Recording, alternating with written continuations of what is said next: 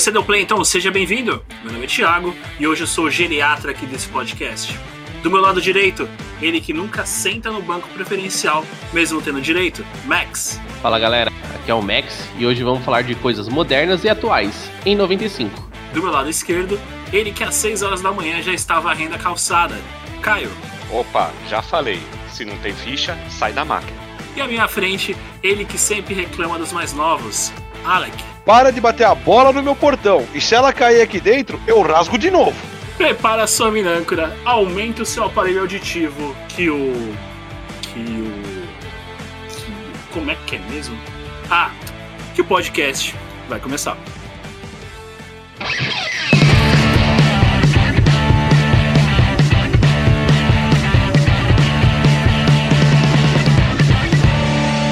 Podcast Paralelo. Episódio de hoje. Que tempo bom! Tempo bom, lele, não falta mais, que bonito, saudade de outros tempos iguais, vocês na boquinha. Tempo bom, alô Luiz de Carvalho. Começando então aqui mais um episódio do podcast Paralelo, temporada 2022. Como vocês sabem, eu sei que vocês fazem junto. E aí, Max? Bom, Bom, firme e forte, que nem Maria Mole. Pega essa, ó, temático. ó, muita frente, muita frente. então, a bancada virtual está cheia de doces velhos e naftalinas. Hoje, Hoje aqui tá cheirando naftalina, certeza. Caralho, mano. E Eu ia falar pra tirar o pó, mas o pó está impregnado dos nossos convi- convidados de hoje, é isso? É isso. A minha rinite tá atacada aqui hoje. Sem mais delongas. Vocês já ouviram ele nas cabeças? Ele pode fazer esses dramas que a gente sempre faz aqui. E aí, Caião? Bom? Opa, bom, e vocês, rapaz, como estão? Opa, tudo bem, Caião? Mais um prazer em vê-lo aqui no, no podcast, nosso especialista retrô. E, e como é que é a presença, primeira, a primeira presença em um episódio aqui hoje conosco? Opa, é muito bom estar com vocês aqui no primeiro episódio, tomando meu chazinho de hortelã, misturado com camomila e alecrim. Você sabe como velho é, né? Pra lembrar das coisas retrô, tomando um chá pra acalmar. Você, vê como é que é isso, né? Né, Max? Tô tomando não só chazinho, mas anotando na, na cardeneta, no bloquinho. Sempre bom. Com a canetinha velha. E tudo no bolso da frente da, da camisa xadrez. a, a caneta Bic que nunca acaba. Já tá sem tinta, mas tá, tá funcionando. Exatamente. E se não funcionar, é só fazer eu esfregar que nem o Miyagi e já volta a funcionar. Ah, então vem aqui pra completar essa bancada de, do quarteto. Não, não é o quarteto fantástico, é o, é o quarteto de osteo- osteoporose, seria isso? essa bancada de hoje. E aí, Alec? Como é que você tá? Fala Tiagão, fala Max, fala Caio, beleza? Como vocês estão? Opa. Eu tô Opa. bem, apesar da artrite e artrose aqui tá meio atacada, mas tá tudo bem. Já passei minha pomadinha de banha do peixe elétrico aqui, já tá tudo suave, Thiago. Por isso, é, ó, vou- é virtual, a bancada é virtual, mas assim, che- só de você mencionar o cheiro já impregna no, no ambiente todo. Não tem nem como, né, cara? É, é. Max, e aí? Explica pro ouvinte o que é o episódio de hoje, o Que Tempo Bom. Hoje nós vamos falar de coisa nostálgica, de infância, de coisas que fizemos, comemos, nos divertimos. Na, naquela época que foi o melhor momento da nossa vida, que a gente não pagava boleto. Ó, não pagar boleto e também não pagar outra coisa aí que meu advogado aconselhou a não mencionar nesse episódio de hoje. Então, ouvinte, já pega aí o seu cogumelo do sol, faz aquele combo com iogurte da Top Terra, Top Term e bora pro cast.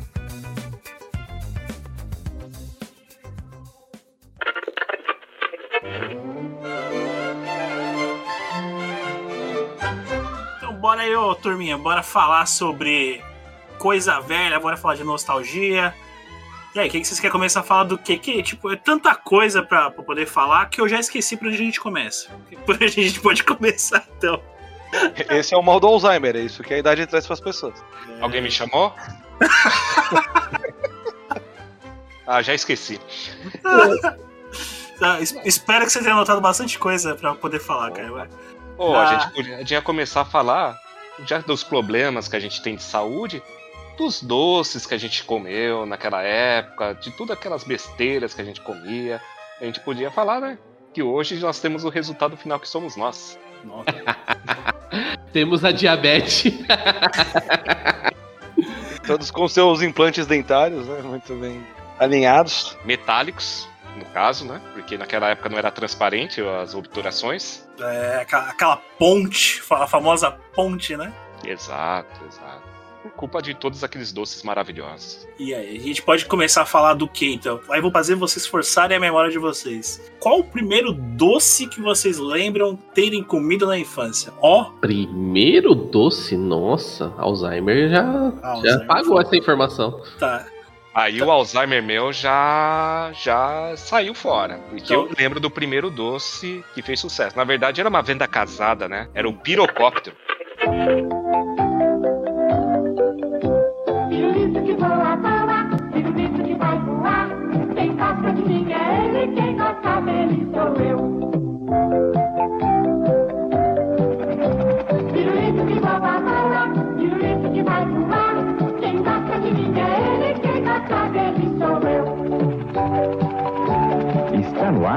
O delicioso pirocóptero, o pirulito que voa.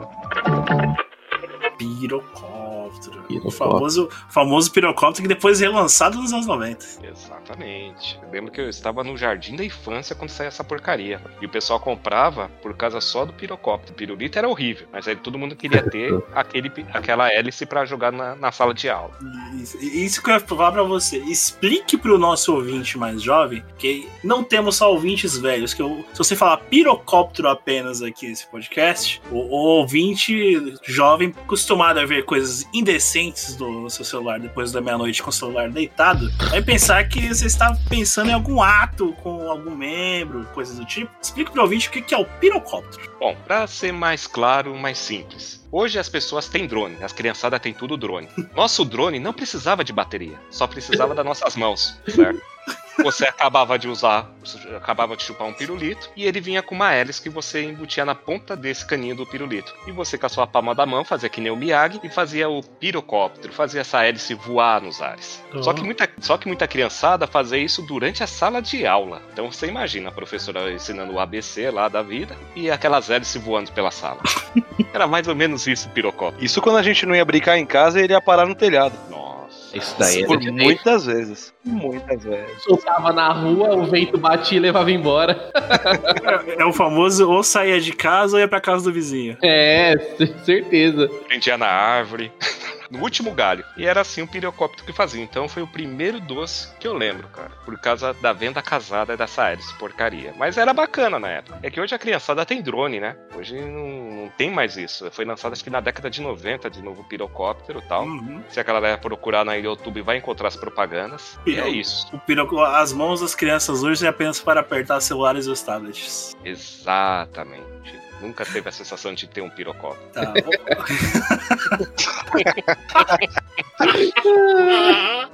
Ai. Bom, eu- o que eu lembro de primeiro doce, que é o que eu mencionei, eu comia muita Maria Mole, comia até enjoar. Naquela época comprava, aí depois o pessoal de casa aprendeu a fazer, aí já fazia aquela forma sagrada, né? Porque minha família não era pequena, morava umas 10 pessoas em casa. E aí, meu, era aquela forma de bolo daquela que a forma tem duas camadas, sabe? Uhum. E, meu, aí era Maria Mole pro mês todo. Só podia comer uma- um pedaço por dia. Só é, limitar, limitação a um pedaço por dia? É, tem que render. Entender, tá certo. É o famoso dividir um ovo para sete. Exato. Problemas de infância. Ale, você você vai citar algum doce diferente devido à sua cultura. Lollipop. Cara, eu acho que não é tão diferente assim, cara. Eu acho que um, um doce que eu lembro muito bem eram umas balinhas que elas vinham é, todas juntas. Como se fosse uma cartelinha de bala. Não sei se vocês lembram isso. Era tipo, mano, final dos anos 80, começo dos anos 90. Eu lembro muito bem, cara, dessas, dessa, dessas balinhas, cara. As é uma balinhas. corrente, né? Isso, É exato, essa que eu ia cara. falar agora. Pensar É, nisso é então, outra coisa, né? Como se fosse uma bala chiclete. Era isso. Não, Cada ela não uma é uma bala uma chiclete. Ela... Isso, era cada, de uma, cada uma de uma cor, só que ela vinha, tipo, toda junta, como se fosse uma correntinha. Num, Né? plástico transparente?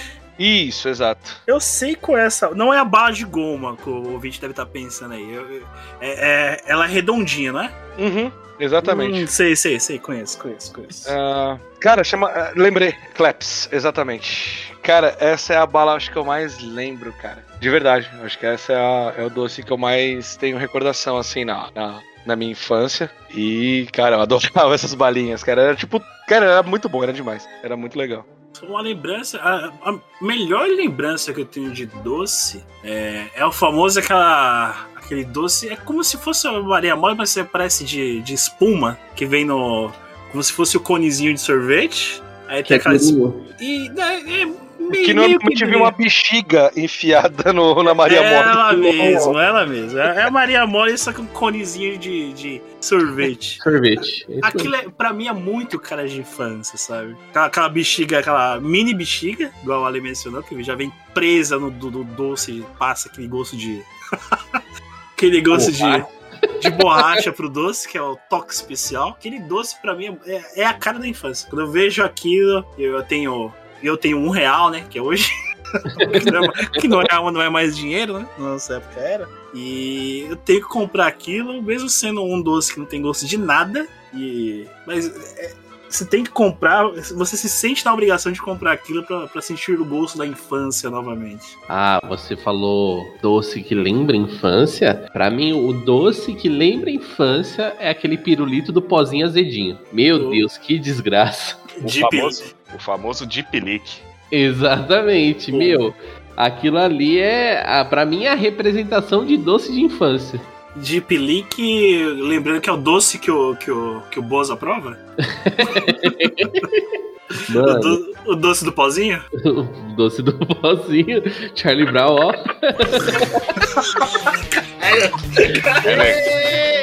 É, como, é que o Bozo, como é que o Bozo fazia? Ah, Você embala o Deep League, aí você faz assim, ó. Ah, tem pozinho aqui. Ah, gostoso. Aí depois, tem que botar o pozinho. Cadê o pozinho? Ah, eu tô. Aqui. Achei, ah. Hum, hum. Esse negócio é interessante? Dois, dois. Cara, eu não sei se, se no Brasil isso era popular, se tinha bastante aqui, mas uma coisa que eu me lembro muito bem eram os porta-balas, que bem na ponta era tipo um personagem. Tinha, cara, de super-herói, tinha de. É o personagem da Disney e tal. É, pra, pro ouvinte tentar imaginar, imagina como se fosse um, um pente de, de arma. É Nossa. aquilo né? Só que é uma. Na, na ponta ela tem um, um personagem, né? A Uhum. cabeça de um personagem, né?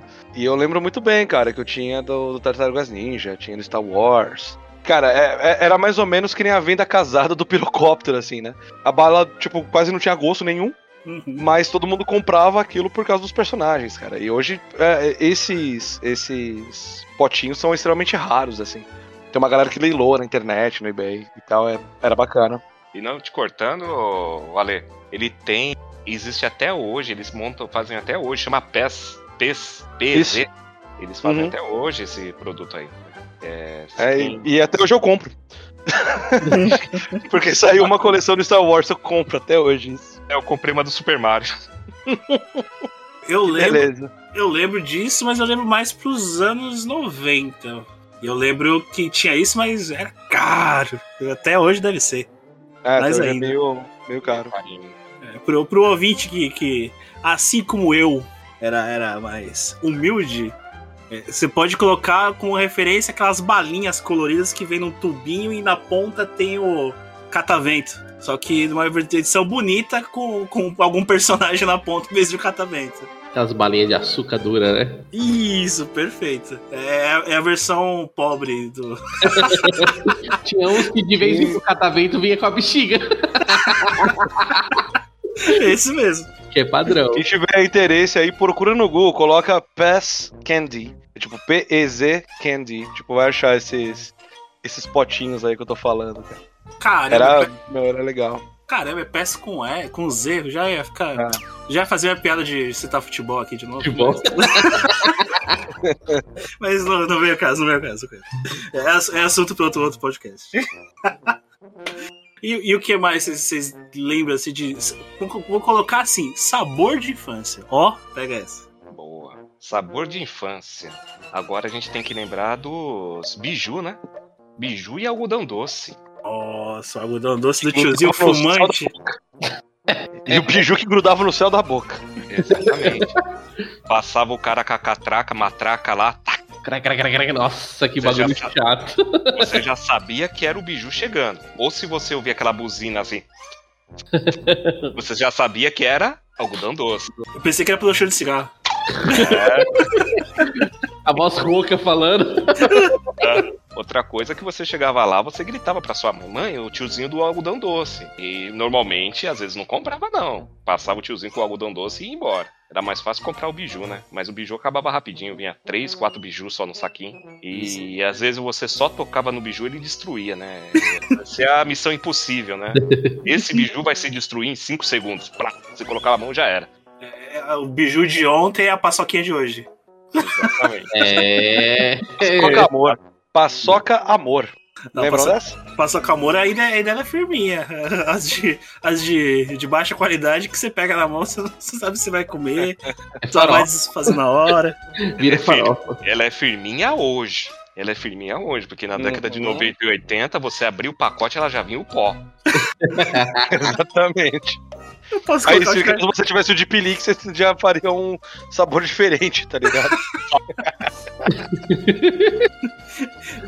é o Bozo curtindo o sabor paçoca do Jipirique. Eu ia fazer uma piada aqui, mas não vai dar, não. joga, jo- joga que se qualquer coisa a gente, a gente corta, cara. Pode falar, velho.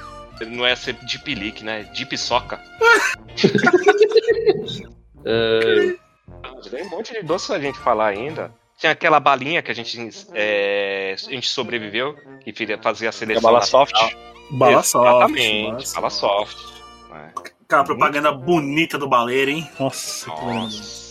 Tinha aquela propaganda do baleira, as moleque. Mas ali era a bala de leite kids do baleiro. Uhum. baleiro. Que, que era muito boa essa balinha, que era muito boa mesmo. A ba- bala de leite é bom, bala de leite é bom. Roda, baleiro, atenção. Quando o baleiro parar, põe a mão. Pegue a bala mais gostosa do planeta. Não deixe que a sorte se intrometa. Bala de leite Kids, a melhor bala que há. Bala de leite Kids, quando o baleiro parar.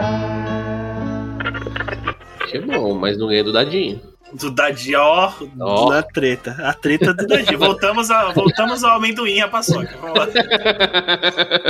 Vocês viram que a nossa infância sempre foi voltada pro amendoim, né?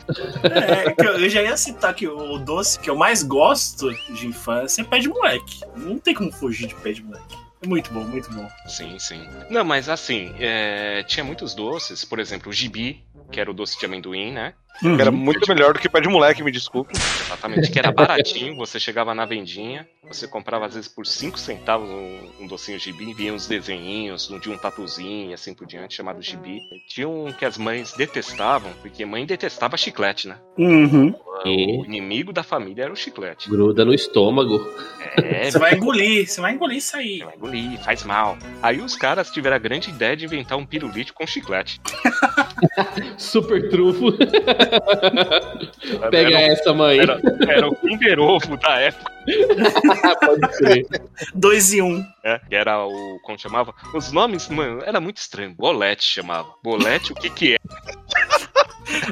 São, são doces que, que, que não combinam com, com, a, com a nossa maldade hoje. Exatamente, eu queria entender o marketing daquela época, porque os nomes eram tudo estranho. Bolete, Dipilique, a paçoquinha, Chup-chup. chup-chup, entendeu? E, e assim por diante. Mami, que era o suquinho, e assim por diante, né? Os nomes eram totalmente estranhos. E assim, esse chiclete, esse, esse vulgo pirulito com chiclete, né? As mães detestavam também, né? Porque no final do pirulito tinha um chicletezinho lá pra criança. Casa nunca souberam. Exatamente. Continua assim até hoje. Eu vou contar um caso, eu vou contar um caso para vocês que eu fiquei besta. Assim, vocês sabem que eu tenho uma filha de 7 anos, né? Você lembrou dela? Lembro, cara. É impossível esquecer, cara. É impossível esquecer. te entendo, te entendo. Impossível esquecer. E no aniversário dela, né? Assim, porque assim, eu. Na minha vida, se quiser colocar música triste do Chaves, podem colocar. Porque eu nunca tive aniversário, assim, de festinha, assim, na época. Na época era difícil essas coisas. E eu achava bacana quando ia numa festa, tinha aquela, aquele bexigão pra estourar, né? E caía um monte de bala. E eu fiz isso daí no aniversário da minha filha. Falei, vou, vou na casa de doce, vou comprar. E o que, que criança gosta? Chiclete, pirulito, achei de pelique, coloquei tudo lá dentro, certo? E fui estourar a, a bexiga na hora, as crianças tudo embaixo. Rapaz, eu queria a discórdia, mano. Na nossa época não tinha discórdia. Não tinha discórdia. Porque tinha criança mais esperta que pegou mais doce. Enfim, eu tive que refazer.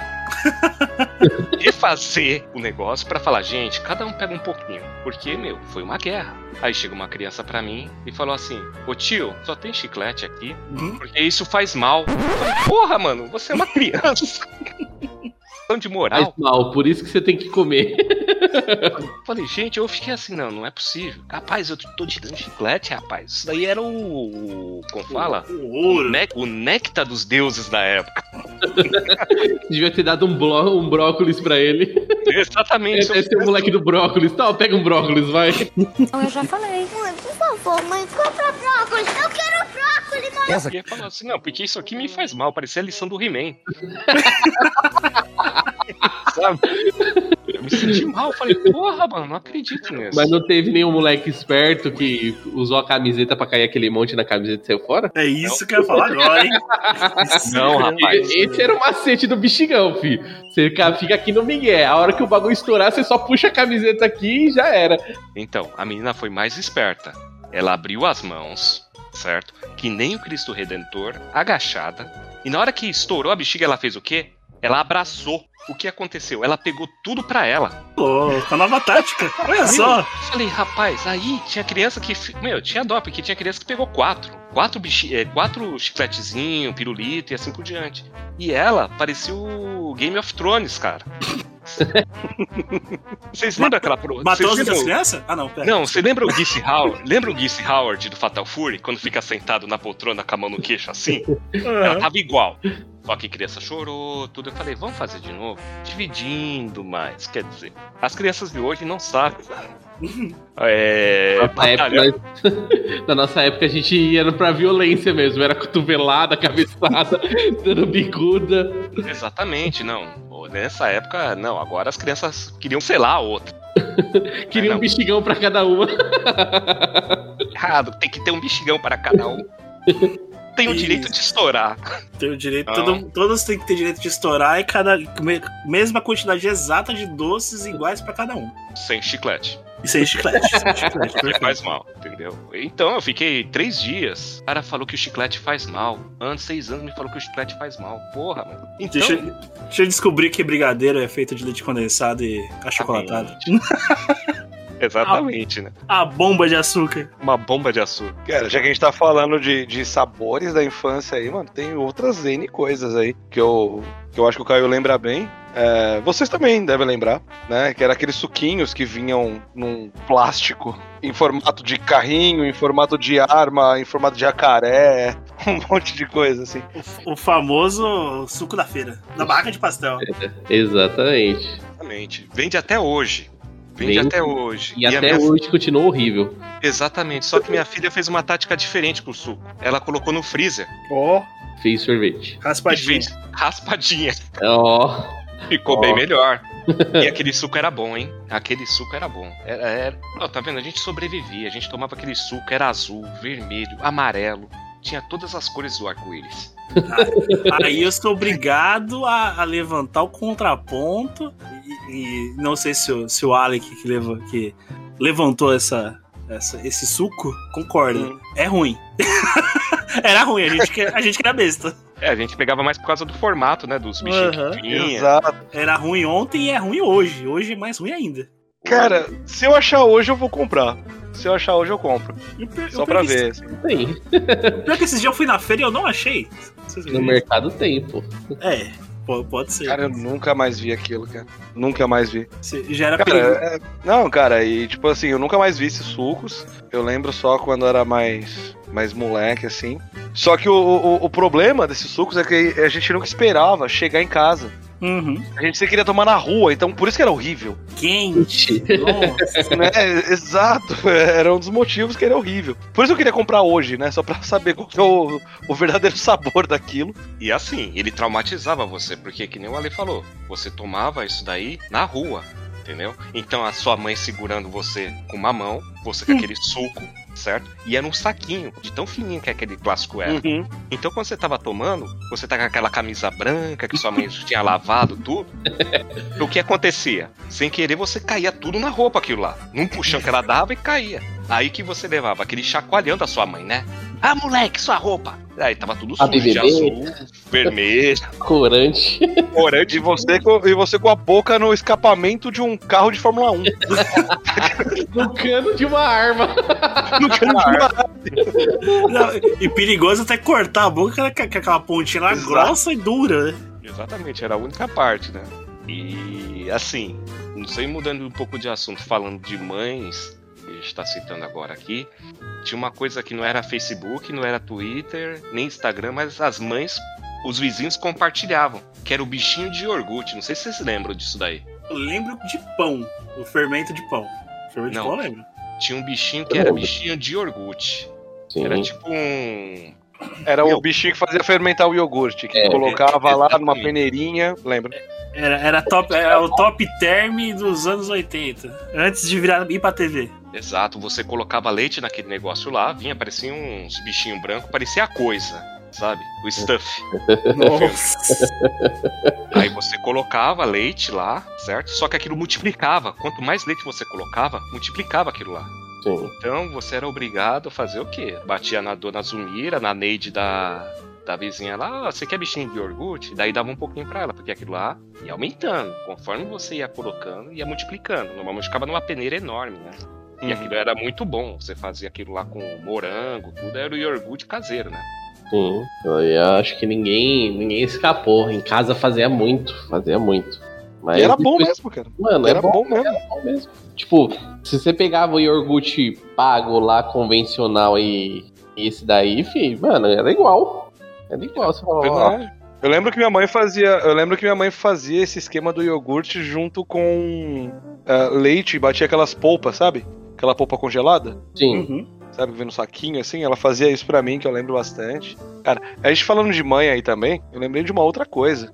Os, os, os doces que as mães nunca queriam dar pra gente. Boa. Tem a, a, a infame bala soft, porque a filha da vizinha, da conhecida, da empregada do amigo morreu por causa que engasgou com a bala soft. Lembrando também de outros doces que marcaram a nossa infância. Temos aquele chocolate da Nestlé, aquele surpresa, que vinha com com aquelas cartinhas de bichos, vocês lembram? Chegou surpresa! O novo chocolate da Nestlé cheio de surpresas. surpresa! Tem o bicho em relevo em cada chocolate. O zoológico mais gostoso do mundo. Além dos bichos em relevo que é para você uau! Surpresa tem outros bichos para você ler e colecionar. Surpresa! Uma surpresa em cada chocolate. Era maravilhoso, cara. Eu tinha da, o- os álbuns Isso. que você mandava pra uma caixa postal, você recebia um álbum, tinha dos dinossauros, tinha dos Hum. pássaros, tinha dos mamíferos. Era maravilhoso esse chocolate, cara. E por sinal, o chocolate era muito bom. Isso. Tinha também do mesmo naipe que era do o da turma da Mônica, que vinha com. Era o, o retângulo chocolate preto e a turma da Mônica desenhada em branco. Pô, esse aí eu lembro, hein? Esse aí eu E lembro. tinha também do da Disney, desses mesmos chocolates. Perfeito.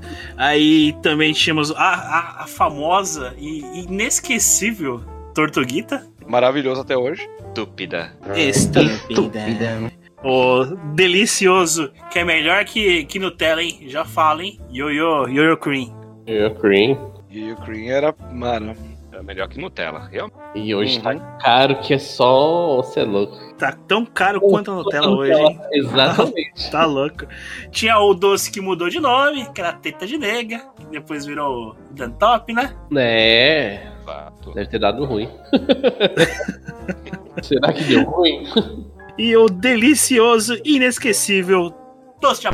Que é o doce do coração. Esse eu nunca gostei, cara. Que horrível. Paladar de velho. Esse, é louco. esse doce de abóbora em formato de coração era tão ruim que pra vender eles colocavam até um brinquedinho do lado. Aí só pagava o brinquedinho porque o doce era de graça, tá ligado? Exatamente. Compre o brinquedo, você leva o doce, pelo amor de Deus. Mano, era ruim, era Era ruim. ruim demais esse doce. E, e não esquecendo as menções honrosas, tínhamos o chicletes, Sim. que era um pacotinho, que era um, um, um bichinho sorrindo assim, com uns chicletezinhos bem pequenininhos. Você tinha que colocar tipo o pacote inteiro pra virar um chiclete de verdade na boca. Acho que vocês lembram disso. É um chiclete é. Exatamente. Ah, também tínhamos os infames, infames guarda-chuvinhas de chocolate, Boa. acompanhados das bolinhas de chocolate e acompanhados pelas moedas de pirata de chocolate. E, e- e- não, e não esqueça do principal, o guarda-chuvinha de chocolate. Foi o primeiro que eu falei, Thiago. Caralho, Alzheimer. Desculpa. Aí, ó, Não, ó o amigo Al. é que eu tô lendo, foi mal. Eu tô vendo, eu tô vendo as imagens aqui. Peço perdão, peço perdão. Peço perdão. Então, normalmente isso aí era vendido no supermercado bem na frente, no caixa. Então ficava um pote cheio de guarda-chuvinha, ou então as moedinhas de ouro lá com o pirata, com quatro moedinhas de ouro. Na Bomboniere perto de casa tinha aqueles pote redondo com a, com a bolinha de futebol. Meu, era um pote imenso só de bolinha de, de, de futebol de chocolate. E, ah, mano, aquilo lá uma vez por semana acabava. O hidrogenadão que a gente curte. Um- um- um- uma coisa que eu queria levantar aqui muito rápido, antes da gente passar pra outro assunto, que a gente deixou passar, que senão o ouvinte vai literalmente matar a gente. É, os chicletes que vinham com figurinhas, né? Ou balas que vinham com figurinhas. Coisas Ping tre- Pong, Block, cara, Cavaleiros do Zodíaco. Que Perfeito. era aquela. Mano, cara, eu acho que a, que a diabetes, velho, ela é tão presente na nossa geração por causa das balas dos Cavaleiros do Zodíaco. Sim, sim. Por, Que a- por duas razões, pra falar a verdade. Tinha, tem a bala do Cavaleiro do Zodíaco e aquela bala que, que a embalagem era como se fosse um morango. Vocês lembram dessa bala? Sim, sim, sim, sim. Cara, doce, são as, doce, doce. cara, são as duas coisas mais doces. Não doce de tipo, ah, nossa, que doçura. De doce de. "Ugh", né? Tipo, que eu lembro da minha infância, cara. Eram as duas coisas mais malditamente doces, assim, cara. Mas a gente é, arregaçava, né, cara? Antigamente tinha um chiclete que chamava chiclete tatu.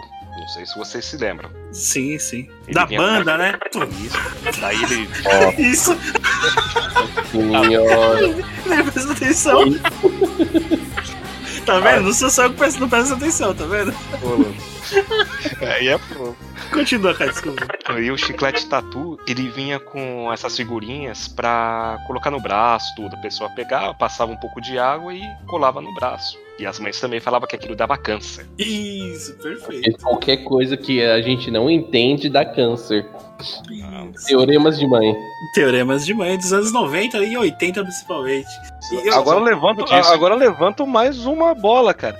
Será que essa é mais uma influência da minha vida? Ó. É que as pessoas não me conhecem pessoalmente, né? A gente não tem, não tem imagens aqui, Quer mas dizer que a pras maioria pessoas- que você tem aí é de chiclete? Eu fui influenciado por aquela época. e elas nunca mais, nunca mais saíram. É, e elas nunca mais saíram, né? Que aí, tipo, eu fui colocando em pedaços do corpo e foi indo. né? Então, né, seria, seria essas mais, más influências que as mães falavam tanto? É. Ó, o Ale na estatística de novo. É, eu de novo. Caio e Ale, só me digam, antes de eu perguntar pro ouvinte, é, qual foi a- a- as figurinhas que vinham com, com doce ou com bala, chiclete, que mais marcaram vocês? O chiclete que me marcou foi o Block Monster, por causa das figurinhas. Vinha figurinhas de monstro. Você já fez sua monstruosidade hoje? Não? Então pegue seu Block Monsters e mãos à obra. Não sei se vocês se lembram dela. Ela tinha as figurinhas, você raspava a figurinha por trás e saía, tipo, riscando a figurinha atrás e colava a figurinha. Uhum. E vinha um álbum, você mandava um, tantos papeizinhos do, da- do chiclete pra caixa postal não sei o que. Aí eles mandavam um álbum pra você acabar com seus dentes. E encheu, e encheu também o bolso da empresa. Exatamente. Ale, qual, qual marcou a sua infância? Exatamente o mesmo que o Caio. Ale. Marmelada. Cara. Velho, e assim, é, o Block Monsters me marcou tanto, mas tanto, cara. Que é- aí talvez o Caio vá lembrar disso. Ah, eu tenho até hoje. Que hoje você é um monstro. É, é, também. É, Pensei que era. Cara, mas me marcou tanto porque eu lembro muito bem que é, tinha o álbum e dentro do álbum vinha um pôster com as figurinhas especiais, que eram os monstros especiais, coisas do tipo assim. E na propaganda eu lembro muito bem que é, na parte de trás do pôster, né, tinha como se fosse um, é, um monstro, óbvio, né? E quando o cara na propaganda ele raspava, tipo, a última figurinha, ele completava o, o pôster, né? Tipo, o monstro saía. E a minha esperança quando era criança era que completasse aquilo e aquele monstro saísse do pôster. né? Eu não sei se o, se, o, se o Caio lembra dessa, Lembra, lembra dessa propaganda? dessa propaganda, cara. E era demais aquilo, cara. Era muito legal. As propagandas também. mais enganosas dos anos. Cara, e, era, e foi pra mim também o, o- a, a- assim, a coleção de, de figurinhas, de. Figurinha não, né? Que era separado, mas o lance de chiclete, de coisas que vinham nessa parte de doce, assim, também foi o que mais me marcou, cara. Com toda certeza. Acho que o mais me marcou. Agora eu não vou lembrar a data precisa, hein? Mas eu lembro que a, é, não tem como fugir, é o POC, né? POC da, da Copa do Mundo. Não lembro se é 94 ou 98, ou se bobear ambos. Mas o, que mais me marcou era aquela sensação, Era o álbum de figurinha antes do álbum de figurinha. Ou simultâneo. Que você não só precisa. Tinha um, um- um bônus. Você tinha o chiclete, tinha um álbum e também ainda havia a figurinha. Então o que mais me marcou ali foi o, o, o chiclete da Copa do Mundo, agora não lembro se é 94 ou 98. Aí eu vou deixar pro, pro nosso ouvinte decidir esses temas de figurinhas, vou levantar assim. Qual figurinha marcou vocês mais na infância? Cavaleiros do Zodíaco, que vinha na, na bala dos Cavaleiros do Zodíaco. É, o POC, que era Copa do Mundo. Ou a bala da tiazinha.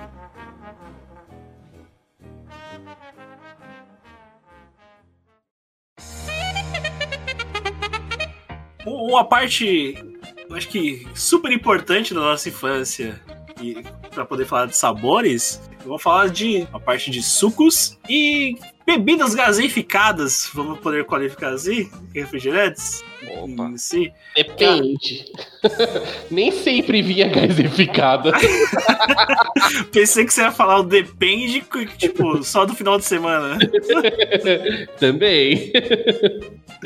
Ô, bebida, tipo, suco, refrigerante, uma coisa que me que lembra infância, tipo, não tem como sair disso, é o famoso suco de 2 litros, que, que, que era só colorido, que é, que é o que suco, que era o, o famoso suco colorido com gosto de nada.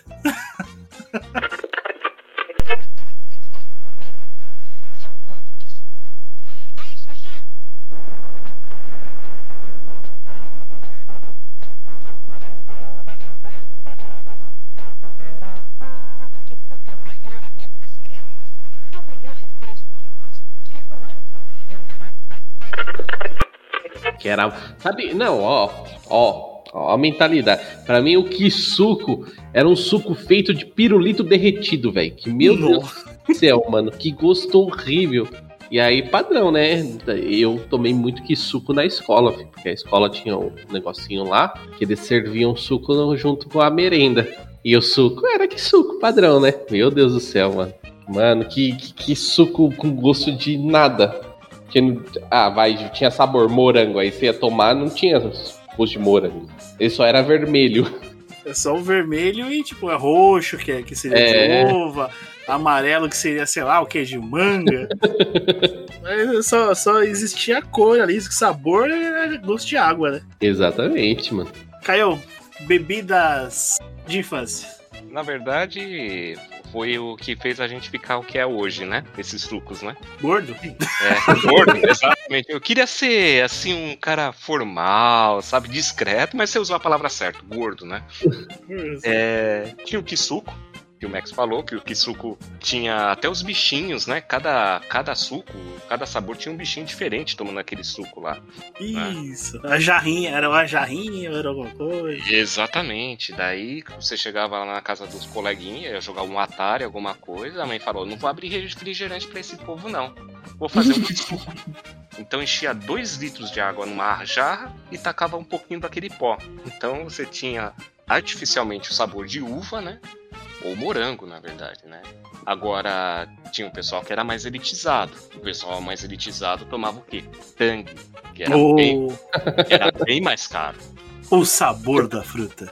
O sabor. Ele não merece. Jaime, Sim, senhora. o menino está com sede e não temos laranjas. Mas ele vai adorar o tangue sabor laranja. Ele não merece. Quero mais. Jaime, Por isso, sempre tem o tangue. O melhor gostinho da fruta.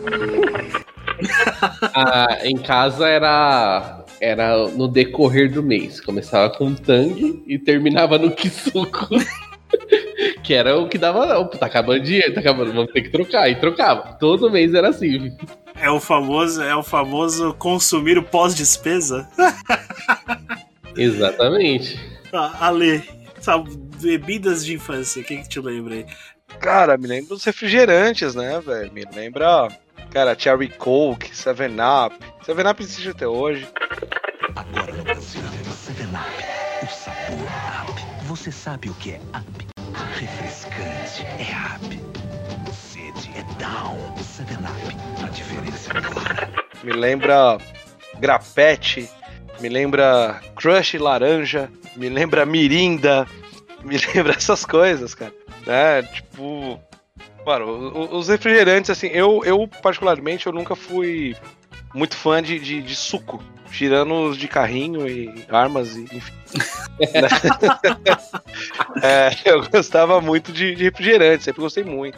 E o que lembro muito são desses refrigerantes, né, mano? Que nem eu citei, tipo, grapete. Não sei se vocês lembram, mas tinha só da limonada Skol. Sim, sim. É, né? Já da Brahma, o refri Brahma. Sim, exatamente. E essas coisas que, tipo, mano, eu lembro muito, assim, cara. Eu lembro. Puta, mano, é, eu eu tenho uma, uma coleção, assim. Vai, tem a ver, mas não tanto, mas, tipo, eu tenho uma coleção de copos da Pepsi, que era do Batman, assim, também, é, puta, anos 80, final dos anos 80, começo dos anos 90. Então eu tomei muita Pepsi na época, né, pra, pra conseguir esses copos. Né, mas, tipo, vai, de coisas que marcaram mesmo a, a, a época são, são esses refrigerantes que eu, que eu citei, cara. Né, tipo, e era, era muito bom, cara, assim. né, É o, é o lance do gosto de infância, tá ligado? Uhum. Totalmente. Você citou vários refrigerantes aí, o, o do grapete eu lembro. Eu lembro somente do grapete do comercial, né? Quem bebe grapete, repete grapete, grapete é gostoso demais. Quem bebe grapete, bebe grapete, Repete grapete. grapete é gostoso demais. Beba grapete. Você vai adorar o seu delicioso sabor de uva. Grapete, um prazer que se renova em cada garrafa. Algo que não há. Nossa, disso eu não lembrava. Não há, Disso eu não lembrava. não há como esquecer do comercial da grapete. A Minha, minha, minha mente pra besteiras é sensacional. Pergunta se eu sei alguma letra de música do- dos Beatles. Não sei. Mas propaganda do grapete eu lembro de qual. Um refrigerante que sumiu, pelo menos que ficou pouco tempo aqui no Brasil, que era bom, que era concorrência da própria Coca-Cola, né? Vai entender qual é Coca. Era o, o Sherry Coke. Eu de ter tomado esse refrigerante uma vez só na minha infância. Cara, Cherry Coke era bom demais, cara. Hoje, se você quiser relembrar o sabor da Cherry Coke, você consegue, né? Tipo, tem, tem os Dr. Pepper, né? Uhum. Você consegue em algumas dessas docerias que vende, vende coisa importada e tal. Você consegue o Dr. Pepper, Uhum. né? Tem até a, a, a Coca, a Coca Cherry mesmo e tudo mais. Uhum. Eu acho que rolou há um tempo atrás aqui no Brasil, mas eu acho que não, Não vingou. virou, né? Tem, tem muita coisa, assim, que nem Fanta, tipo, nos Estados Unidos é muito comum, né? Fanta, ah, puta, morango, Fanta maracujá e tudo mais. Aqui não. Fanta qualquer fruta. É, Fanta qualquer fruta. né? Cara, eu adorava Fanta de maçã que tinha. Bom, tinha a teve, Fanta Citrus e a Fanta Maçã, era maravilhosa, cara. teve no Brasil uma, até aquela- aquelas mini temporadas. Ó, a Fanta que eu achava legal era uma avermelhada, mas eu não lembro o sabor que era, que ela tinha. Que eu lembro Prova- que a Citro era verde, né? Isso, Uhum. provavelmente era de morango. É, É, era. a, a de maçã, ela era meio cor de água suja, assim, ela era meio Isso. marrom, assim, cara. É muito boa, cara. Perfeito. Você tá falando com especialista de refrigerante. Era de morango. Ah, então tá bom. Então, já que você é o especialista de refrigerante, você, fora um que você já citou, eu não lembro de um refri que parou de ser comercializado, a não ser, eu não acho mais, mas a convenção que era vendida em garrafa de cerveja. Começa mesmo. Nossa, cara, era convenção mesmo, era Convenção tipo... mesmo. Então, fora ela, não, não lembro de outra marca assim de, de refri que, tipo, era popular que deixou de existir por algum motivo. Tem a Thaí, que hoje virou a Fanta, que é o mesmo sabor, hein, ô Fanta? Ô Coca, tô de olho, hein? É o mesmo sabor, hein? Eu sei que vocês tiraram, compraram a Thaí e trocaram só a marca. hein? Se bobear, reutilizaram os, os conteúdos. Na, ver- na verdade, a Thaí virou o Quat, né, velho? Não, que é diferente, hein? Não, aí, aí eu sou obrigado Tipo, a dar aquela eu- carteirada, hein? O sabor é Né, mas eu diferente. digo, tipo, a, a reposição mercadológica. Caralho, falei bonito, velho. É, Mas existiram simultaneamente a Thaí e a- e a- e o Quat, olha. A Thaí sumiu quando a Fanta Guaraná surgiu aqui no Brasil. Pelo menos no Brasil, foi isso. Ah, mas a Fanta Guaraná é recente, cara. Então, Poxa. agora, mas a Thaí acabou de sair do mercado. Vocês estão falando de coisas elitizadas, mas vocês têm que falar da raiz. Tubaína. Tubaína, Tubaína. A, a tubaína foi a, a troca da convenção, né? Virou Né, velho? Comercial. Que a- na, na nossa época era a tubaína que vendia na garrafa de vidro, né? Exatamente. Isso. Recentemente, agora é a convenção que, que vendia. Ou, ou, ou transformou em Itubaína.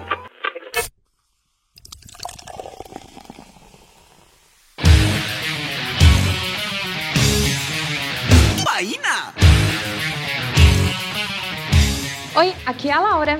E agora eu vou dar uma pequena pausa nesse podcast só para falar do melhor refrigerante do Brasil. Ele tem como mistura principal o Guaraná e normalmente Tutti Frutti. E foi criado em Piracicaba por José Miguel de Andrade no final do século XIX.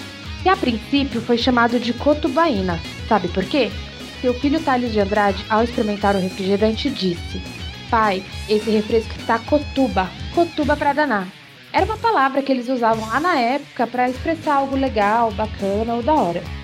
Em 1913, a fábrica de refrigerantes Orlando começou a produzir a Etubaína Orlando, e hoje ela é a marca mais antiga de tubaína do Brasil. Existiam muitas brigas judiciais por conta da marca tubaína, pois após a criação, em Piracicaba e em outras cidades paulistas, muitas empresas utilizaram o sufixo tubaína como um novo gênero de refrigerante, assim surgindo inúmeras marcas, como a Tatuína, a Jubaína e a Itubaína, que é a mais conhecida e atualmente ela faz parte do grupo Heineken. Então, em 2013, o desembargador Messódio Azulay Neto, do TRF da segunda região, indicou que o próprio dicionário atesta que a marca tubaína é popular, autorizando assim apenas o uso de similares. E uma curiosidade bem legal é que em São Paulo temos um bar totalmente especializado em tubaína, com mais de 30 tubaínas e mais de 20 drinks feitos com o produto no cardápio. E a seleção das bebidas são feitas por profissionais especializados, são chamados de tubalias. E o bar se chama Tubaína Bar. Então agora, bora beber tubaína e continuar com o episódio, que tá pra lá de Cutuba. Tubaína!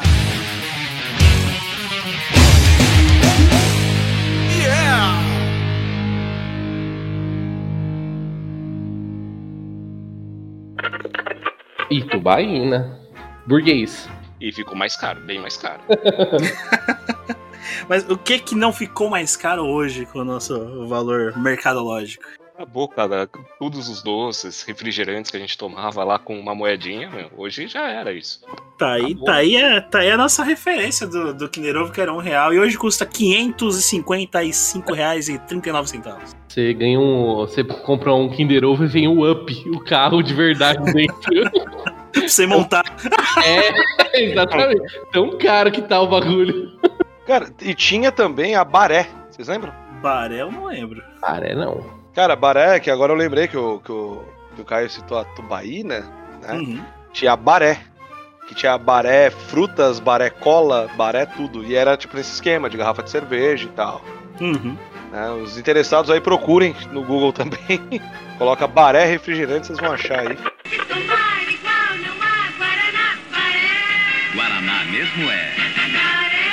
O sabor do mais puro Guaraná. Acho que vocês vão. Cara, ah, pelo menos que eu agora até procurei aqui no Google. Aparentemente existe ainda. Eu nem sabia. Mas tem. A Baré existe ainda? É da Antártica. Então, aproveitando essa deixa, Caio, Antártica? Opa, pipoca e Guaraná. Errou! Cortou? Ele não entendeu, cara. É, é, tem, que, tem que treinar os caras. Esse pessoal tem que ser treinado ainda. Tem, tem que treinar, bicho.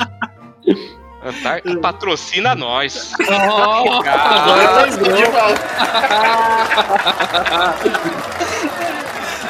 palmas.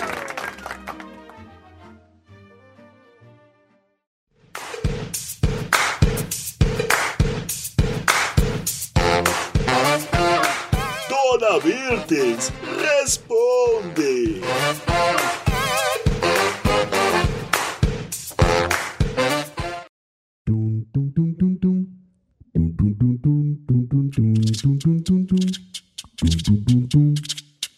Inaugurando aqui então esse quadro do Namirtes Responde, recebemos um áudio do nosso ouvinte Graf, lá de Crocodilos de Jacareí. E a pergunta que ele fez foi essa. E aí, como meus queridos do podcast Paralelo? E aí, dona Mirtes? Eu gostaria de aproveitar um pouco da sua sabedoria, dona Mirtes, que viveu aí no Brasil dos anos 80 e 90, em que a gente tinha um panorama sociopolítico que contava com um jovem muito engajado e participativo, por exemplo, em movimentos como as diretas já e os caras pintadas. Mas no contexto atual, em que a juventude se prende muito em mídias sociais, se envolve em manifestações e apresenta um des- desinteresse em relação à política, como que a senhora vê o peso da participação dos jovens nesse cenário atual? Gostaria, por gentileza, que a senhora me elucidasse, uma vez que a senhora é formada em informações e pode dar uma opinião de peso. Um grande abraço a todos e a gente se vê.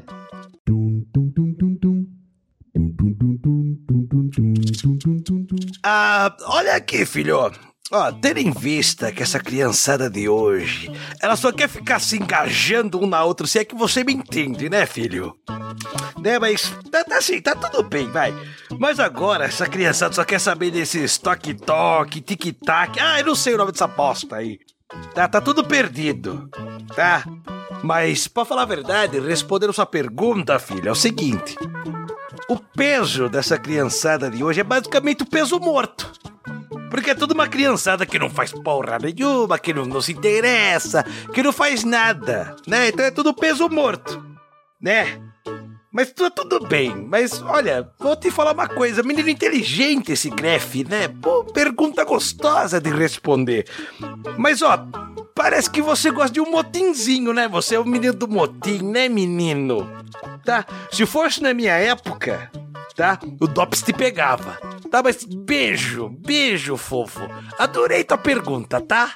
Obrigada. Tá, volta mais vez. Volta mais vez, tá bom? Beijo. Ô, criançada, e vocês que estão escutando aí, manda pergunta pra tia também, tá? Manda! Ô, Tiago, ô, Max, fala pra onde essas criançadas mandam as perguntas que eu respondo. Beijo pra vocês, beijo! Explica o Dona Mertz. Caso o ouvinte do Paralelo queira ter a sua pergunta respondida pela Dona Mertz, ele acessa lá nosso Instagram do podcast Paralelo. Lembrando que Paralelo é com LLU no final. E ele manda um áudio lá pra gente, via mensagem privada, para que ele possa ter a sua pergunta respondida por você no próximo Mertz Responde.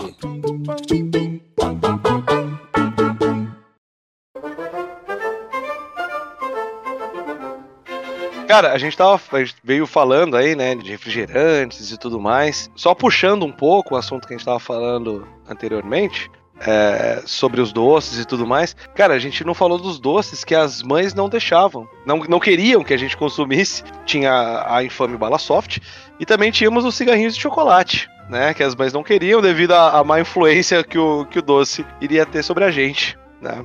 E esse lance do, dos cigarrinhos de chocolate aí também me lembra uma outra coisa que na nossa época tinha muito e hoje não tem mais, que são a, os comerciais, né, cara? A gente tinha o comercial do, do Free, tinha o comercial do Hollywood, tinha o comercial do Marlboro, né? Tinha comercial de bebidas, hoje em dia não tem mais. Né, cara, isso me, me lembra bastante, cara. Tipo, a tentativa de mostrar que o cigarro era uma coisa bacana, né? Do venha para o incrível mundo de Marlboro, o cowboy e tudo mais. Isso era. Esse comercial do Malboro aí, meu, ah, eu não lembro direito exatamente que horário que passava. Eu sei que era depois de uma programação, no final de semana, sábado, domingo, e normalmente era tarde.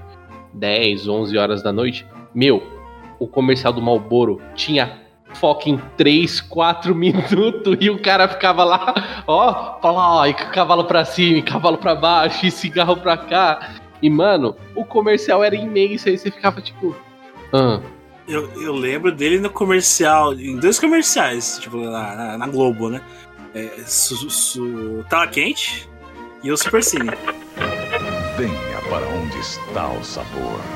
Venha para o mundo de Malboro. O Ministério da Saúde adverte: fumar pode causar câncer do pulmão, bronquite crônica e enfisema pulmonar. É, eu lembro que passava, tipo, era esse comercial, porque tinha um comercial mais, mais curto que era o Uhum. Vem para o mundo do Malboro, blá blá blá, rapidão. Mas esse era muito grande, o cara ficava. E, mano, e o maluco, tipo, recitando uma poesia atrás.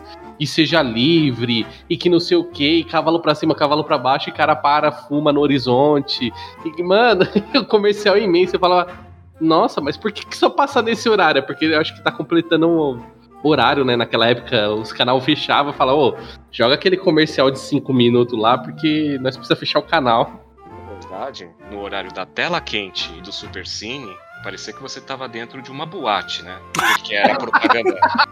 era propaganda de Marlboro, Hollywood, com todo mundo fazendo esporte, tocando as melhores músicas. Né? Venha onde está o sabor, venha para o mundo de Marlboro. Hollywood, o sucesso. Isto é Hollywood. Ao sucesso com ele. Fazia assim. Martini, Martin, classe. Martini Bianco. Martini, pô, o comercial do Martini era lá da hora, velho. É, Tommy Dreyer. Desse mais? mais se reanima. É, exatamente. da Brahma, né? Pediu cerveja, pediu Brahma Chopp. A número 1. Um. A número 1. Um. cerveja- É, cerveja foi. A cerveja ficou um bom Então, tempo, nesse né? horário, nesse horário era o horário da boate, cara. Você parecia que tava lá, você sentia o, né? Então as Era o horário do propagandas sabadão, pô. era o sabadão. Mas agora, pra não perder a deixa, eu falo não pelo paralelo, mas falo por mim. Malboro, patrocina nós. Ma- Martini Bianco, não sei onde vocês estão, mas patrocina nós. Contanto que a gente não tem que fazer a propaganda de jogar um copo de Martin numa roupa branca e ele ficar vermelho, tá ó. Tá ótimo, tá ótimo. Cara, e, e o mais engraçado é que tudo antigamente era patrocinado, né, por essas marcas. Né? Malboro patrocinava a Fórmula 1, né, O tudo. Holly- Hollywood patrocinava shows de jazz. Não, patrocinava show de, De rock, rock. Hollywood Rock, e quem patrocinava o jazz era, Free, o Free, é Free, era, era o certo. Free, é, Free Jazz, Free Jazz Festival. Isso. Exato. Conheci, Ah. conheci a banda Cake lá, hein? Muito bom. Né, tipo, maldito fumante, tá vendo? É, E é o que eu nem fumo, hein? né, então. Cara, e, e hoje em dia a gente não tem nem mais propaganda de brinquedo, cara. Sim, né? sim. Não tem mais, assim, tipo. Aí a Mas- gente era mais. A gente era mais velho, mas, pô, Uhum. cara, mano, brinquedos da Eliana, brinquedo do Gugu, brinquedo de um monte de coisa. Cara, eu levei quase meu pai à falência do, por causa dos comandos em ação de J. Joe. Claro, né? O J. Joe era sonho de consumo da, da molecada, né? E hoje em dia não, não tem mais nada, cara. Né? Eu, pelo menos assim, que me vem à memória recente, assim, acho que os últimos comerciais de brinquedo que eu vi foi tipo Max Steel, Hot Wheels. Foi, algo- Wheels. foi umas coisas assim. Hot Mas Wheels até hoje. na nossa época mesmo, cara, era pô, cara, era bombardeio assim de, de, de propaganda de, de, de brinquedo. de coisas assim, né? Sim, É, Era bacana isso daí na época do Dia das Crianças, porque a Estrela fazia um clipe musical com todos os brinquedos delas aquele ano. A linha toda. A linha toda, seja é, menino ou menina, colocava tudo e colocava uma musiquinha no fundo, você esperava a propaganda pra ver o que você queria ganhar e não ganhava. Sabe? Porque era absurdo de caro naquela época, né? É a, a primeira decepção como criança. Exatamente, né? Exatamente. A gente, aí a gente entra na parte do tipo, na volta a gente compra. Hoje a gente pode fazer isso com nossos pais, né? A gente pode falar assim, a gente sair com, com eles no shopping e falar, ó, tá vendo aquela geladeira lá? Você gostou, pai? Gostou, mãe? Adorei aquela geladeira. Beleza, na volta a gente volta pra Aquela TV 50 polegadas de plasma, pai. Na volta a gente compra. Ponto. Na hora da nossa vingança. Mas hoje eu entendo. Eu entendo eles porque ficavam pé da vida com essas propagandas. Vo- Você, como pai, hoje entende, cara? Assim hoje como eu entendo. Hoje eu entendo, cara. Porque foi proibido em TV aberta, né? Uhum. Essas propagandas que. Na verdade, TV. Tem que fazer uma propaganda. TV Globinho, volta. TV Colosso, volta, por favor. Uhum. E- Mas, né? mas, mas patrocinava esses programas. E hoje eu vejo na Discovery Kids, é, Globo e tudo, as propagandas estão tudo nesses canais. Uhum. E é muita coisa, cara. Preços absurdos, assim, os brinquedos, né? Cara, Abra- eu... Abraço o Rehab, hein? Falando isso. Cara, eu não sou pai, eu não sou pai, mas eu tenho afilhado, né, cara? Meu afilhado, ele queria um... Era um... É tipo um quartel-general do... Da Fisher Price, assim, de bombeiro. Sim, sim. E eu falei, não, cara, orra, lógico que eu dou de presente, velho. Fica tranquilo. Tranquilo. Fica tranquilo. Padrinho dá. 520 reais. Eu dei, eu tinha prometido. Eu falei, bom, o filho não é meu, pelo menos não vou precisar ficar né, Agora sustentando isso, mas, velho, mesmo. 520 contra um brinquedo, bicho. É, é- Agora eu vou lançar uma pergunta aqui, polêmica. O, pre- o brinquedo hoje é caro porque ninguém compra? Porque realmente, tipo, se a gente for ver, que a gente já comentou, hoje é muito difícil você ver uma criança brincando com algum brinquedo. Eu- diria que ele é caro porque ele ficou nichado. Extremamente nichado. Não é porque ninguém compra, porque como, como o próprio Caio mencionou, que hoje a propaganda do brinquedo está atrelada aos canais pagos e ainda estamos, tam- estamos no Brasil que a maioria das pessoas, a não ser que use gatonete, são pessoas que têm um poder de aqui- aquisitivo um pouco maior do que a, a maioria da população. Então o valor também está atrelado a isso, entendeu? Tipo, ao, ao grau. Pra quem ao eles estão fazendo a propaganda, entendeu? Entendi, é um É, o brinquedo ficou mais elitizado ainda do que era antigamente, cara, que já era caro, né? E hoje ficou mais elitizado ainda. Porque se a gente levar em consideração, é, é meio paradoxal esse lance do brinquedo, porque assim, se o brinquedo em si ele ficou elitizado, a, a molecada que nasce, né, tipo nessa parte elitizada aí, nunca é brinquedo. Porque pode ter celular, computador, videogame, N coisas. Então é, é, é complicado, cara. É meio estranho esse, esse mercado do- dos brinquedos hoje em dia. Porque a gente, na época, a gente queria um brinquedo, ele era caro, tudo bem. Tipo, os pais acabavam comprando e tal, mas a gente brincava. Uhum. Sim. E hoje em dia, cara, tipo, vai, tirando esse, esse caso aí do, do, do meu afilhado que eu falei, que é criança, criança, criança mesmo e tal, e que os pais mesmo, tipo, não, não, eh, decidiram não eh, adiantar as coisas, sabe, com, com, com tablet, celular, essas paradas e tal, né, faz sentido, né, mas se a gente for parar pra pensar a diferença da, da- das crianças, da, quando, quando a gente era criança e a criança de hoje, cara, é muito mais fácil você dar um tablet pra uma criança hoje em dia do que pagar 500 conto numa coisa do, da Fisher Price, por exemplo. Por isso que eu brincava com meu Batman da roupinha azul da capa vermelha. Na época Meu Deus. tinha- Que era o paralelo. Ó. Não, oh, não. Mas eu vou falar uma coisa: o grande problema hoje, além dos canais é, pagos, né? De assinatura, a gente tem um grande inimigo das criançadas, dos pais, vamos dizer assim, que é o YouTube. Sim, sim. O YouTube, o que que acontece? É, uma vez minha filha me encheu o saco aqui que queria uma Baby Alive, que chorava. Beleza, falava assim, ah, que não sei se tinha bem e tal. E aí chorava a boneca. Fui ver o preço na ReHap. ReHap patrocina nós. Cheguei lá perguntei, você tem a Baby Alive que chora? A moça falou, tem essa aqui, esse modelinho aqui. Eu falei, qual é o valor? Ela falou, é 600 reais. Eu falei, minha senhora, desse jeito quem chora sou eu. Falei assim pra ela. Falei, é Justo. Falei, porra, meu, desse jeito aí não é possível não. É aí que você vê. No YouTube você vê o quê? São crianças que falam assim mais ou menos. Oi, pessoal. Hoje temos aqui a bonequinha que chora.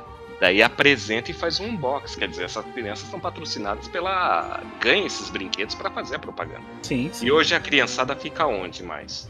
Não é que nem a gente, que a gente via propaganda, tipo que nem eu falei anteriormente, Uhum. no, no Dia das Crianças. Ou Natal, entendeu? Porque normalmente a gente ganhava presente quando?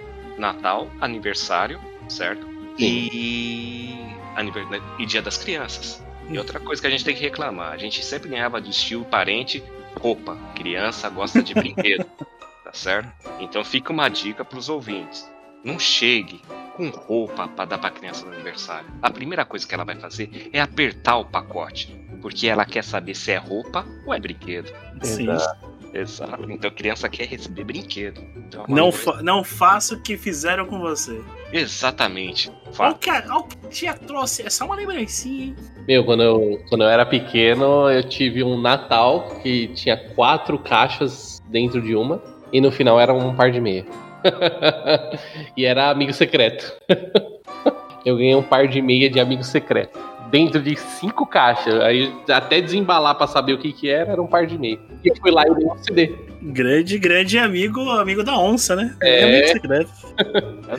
boa, boa. O- o- o- co- contextualizando uma parte que, que o Caio mencionou de, de um dos grandes motivos dos, dos programas infantis terem sido cancelados ou, ou encerrados na televisão foi a, a proibição do- dos, desses comerciais voltados para criança que, que era- em- em- eram os patrocinadores em si do- dos programas de TV. É, o SBT ainda continua, mas tipo, como o Caio mencionou, o TV Globinho, o TV Colosso, é, programas da Band em si, o programa de infantil. Angélicas e É, maravilhas. isso. Angélicas Maravilhas e Sérgio os Malandros da vida são- eram patrocinados por, exatamente por isso, propagandas infantis no seu intervalo que hoje na TV aberta são proibidas, mas na TV a cabo e no YouTube é, é liberado, né?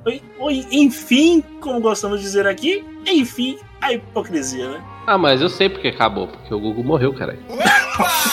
Todos os brinquedos era dele, caralho. Mano, mas é sério, o Gugu tinha muito brinquedo, velho. Mano, era muito brinquedo aleatório. Mas eu acho que era uma parada muito de. que era da estrela, não era os brinquedos do Gugu? Não, era da Grow. Então, porque, mano, era tipo brinquedo plagiado, tá ligado? Era. Ah, tal empresa lançou um brinquedo X. É o, não sei o que lá do Gugu, não sei o que lá do Gugu, mano. Era embaçado. Banda do. Era ele, era ele e a Eliana, né? Uhum. É, exatamente. A Xuxa também entrou na dança também. Na verdade, todos os apresentadores de programas infantis entraram na dança, né? Padrão, padrão, padrão.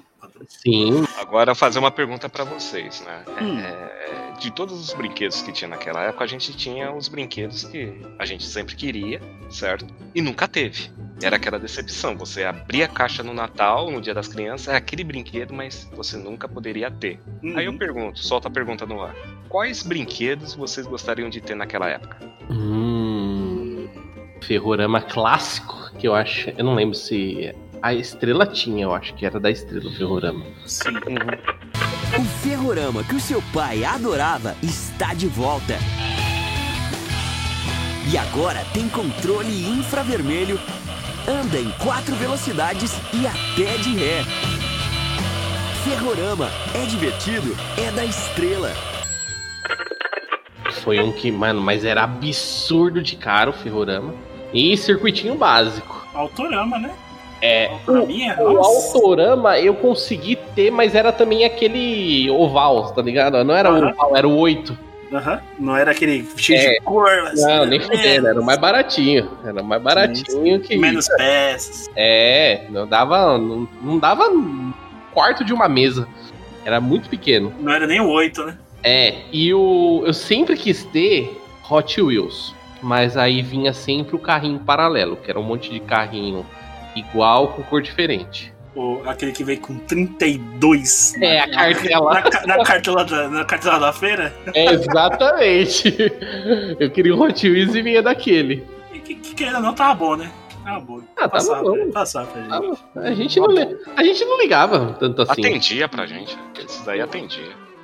O- o- eu acho que o que eu mais queria na infância, e depois mais pra frente eu consegui, mas aí já tava na, na pré-adolescente. Não, eu tava adolescente já. Era aquele o fu- futebol do Gulliver. O Futebol Clube Gulliver é pra jogar em casa. As pernas dos jogadores se mexem com quatro tipos de pés para dar o chute na bola. Seu pai. Se ele disser que tá meio fora de forma, você diz que esse futebol não deixa ninguém de língua de fora.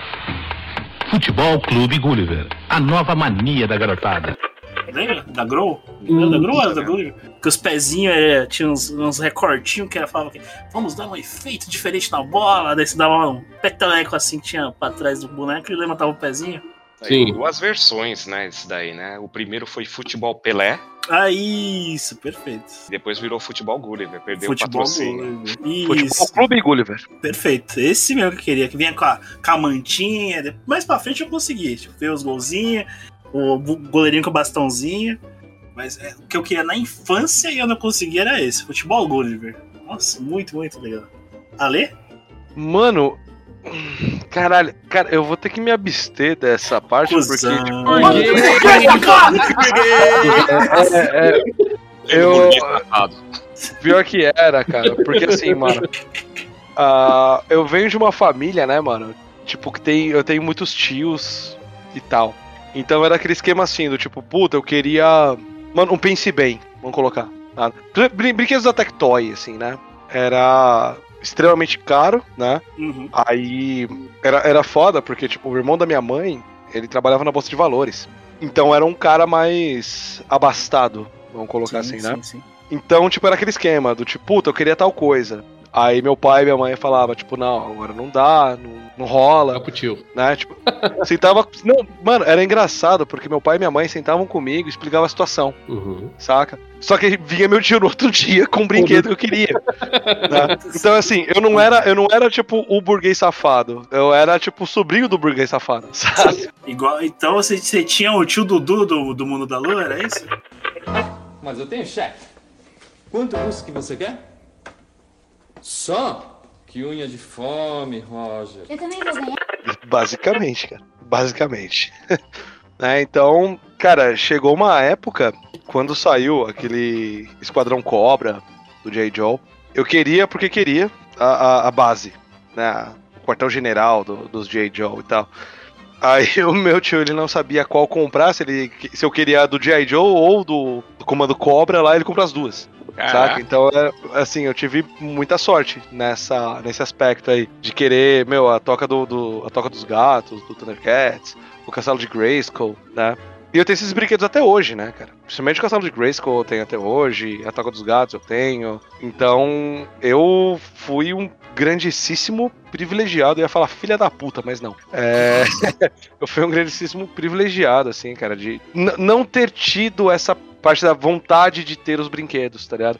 Não exatamente, né, por, por pai e mãe e tal, mas pelo, pelo- por esse meu tio, né? Então eu tive muita sorte por causa disso. Por isso que eu tenho que me abster. Eu falei pra cacete, eu tenho que me abster. Aham, tá bom. Vou falar, vou, Enfim, a hipocrisia. vou falar uma coisa pra vocês, rapaz. Que ele teve de tio Dudu, é tio Dudu do Mundo da Lua, eu tive de tio Scrooge, do pica-pau, viu? Porque. Nossa. Dois mergulhinhos. Um mergulho, um mergulho. Não esbanje o meu Meu açúcar.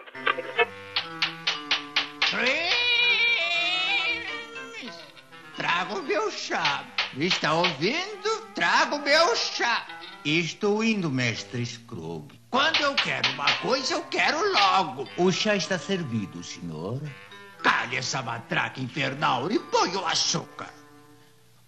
Um mergulhinho, dois mergulhinhos. Um mergulhinho só chega, seu paspalhão. Pensa que dinheiro dá em árvores? Exatamente. Agora, o brinquedo que eu queria ter de coração, ainda vou ter, era um Máximos. Um carrinho de controle remoto. Não sei se vocês lembram da estrela. O Aí Máximos. vem o momento cuzão. Eu tenho ele até hoje também, funciona muito bem. Momento selo burguês safado. Do selo aí, tem que fazer barulho do selo agora.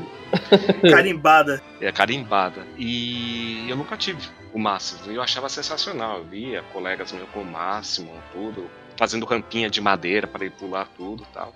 E achava bacana. O máximo, o máximo, ao trocadilho, né? O máximo que eu tive de carrinho de controle remoto é aqueles do Paraguai. Que dava A interferência na televisão. TV. Os vizinhos ficavam putos quando eu ligava, porque dava interferência na TV. E só tinha um comando. Ele ia pra frente, ele não tinha parar. E se você apertava o, ou apertava o botão do controle remoto, ele dava ré. Eu só fazia isso. Entendeu? Um carrinho policial. Então era um brinquedo que eu queria ter muito. Mas era caríssimo na época. O Máximos era um dos brinquedos mais caros da estrela, na verdade. Né? Ele, o Colossus, que era, um, era o mais antigo, antes do Máximos. E o Pegasus também. né? Seriam os carrinhos de controle remoto top da estrela, né? Mas era formado de tio Scrooge. Um mergulho. O pior é que tínhamos inúmeros comerciais que, atiçavam a nossa vontade de ter o produto, mas também tinham comerciais que nos colocavam pra baixo, vamos dizer assim, que eram os comerciais, tipo, o exemplo, o comercial da, da tesourinha da Disney, do Mickey. Vocês lembram desse? Eu tenho, você não tem. Eu tenho, você não tem. E mostrando na tela, assim. Era, era ser colocado de fora da turminha. Se você não tiver, você não tem essa tesourinha, você não é- faz parte da panelinha. É, essa eu lembro. Lembra o comercial do batom? Compre batom, compre batom. Tá, tá, eu acho que tá explicado aí o porquê desses comerciais também terem sido tirados, né? Hipnose? A lavagem cerebral infantil? Não, e fora que eram umas propagandas enganosas, né? Por exemplo, o Ale falou do G.I. Joe. As propagandas do G.I. Joe eram um filme do Rambo, cara. Era incrível, mostrava toda a base dos G.I. Joe, dos comandos em ação lá, mostrava os cobras vindo, tinha um cenário, tudo, e as crianças brincando lá. Aí você chegava em casa, o máximo que você brincava era no quintal ou num tanque de areia que você perdia seu boneco por você enterrou. Mas aí, aí, cara, eu sou obrigado a entrar naquele contexto. Você nunca assistiu o Bercardigas? Aí o problema era da, da sua falta de imaginação. Não era o brinquedo em si. Era o Spike Guard antes de eu acho, fumar alguma coisa antes de entrar naquela imaginação, né, gente? Porque não é possível, né, cara? Ai, caralho. Eu acho que no G.I. Joe o que mais me frustrava, assim, era tipo. Assim, dos brinquedos eu não tinha o que reclamar. Porque eles pareciam mesmo do comercial. Em tamanho e tudo, tipo a, a nave do Destro e tudo mais. O problema era quando você ia tirar os mísseis, né? Que tinha aquele botãozinho que você apertava, que era, era a base de mola. Tipo, no, no comercial aparecia o, o, o moleque apertando o botão assim, o míssil indo e derrubando uma parte da base. Aí você ia fazer o bagulho e fazia. Caiu no chão. 10 centímetros assim. Mas puta, aí-. Mas aí eu tenho uma solução pra você. Era só comprar aqueles chaveirinhos do Paraguai que fazia barulho de tiros. Lembra? Bomba. Hein, Ale, essa de- decepção aí é a mesma coisa do Power Ranger que vira a cabeça e você aperta o botão e ele trava. Nossa. Sim, cara. A cabeça sim. fica bugada aqui, você. Porra, e agora? E trava e fica sem cabeça, né? Cara, porque, tipo, o- os Power Rangers, os vira-cabeça lá, que você pressionava, tipo, o cinturão deles, É. né? E tal. Eles sempre, a mola do, do- das costas ficava mais fraca, mais rápido. Sim. Aí você ia fazer o vira-cabeça e, e travava. Você perdia o timing da brincadeira, cara. Você perdia o timing da brincadeira, velho. Você podia adaptar, pintar, colocar um sobretudo nele e ia virar o Cavaleiro Sem Cabeça. que horrível. A brincadeira pode ter que ser adaptada. Podia falar que era um Power Ranger bipolar. Nossa, foi horrível, gente. Ou se- ou Senão poderia falar também que o Power Ranger acabou perdendo a cabeça durante uma luta. Boa. É, e essa batalha a Rita ganhou. É. Cabeças vão rolar depois dessa.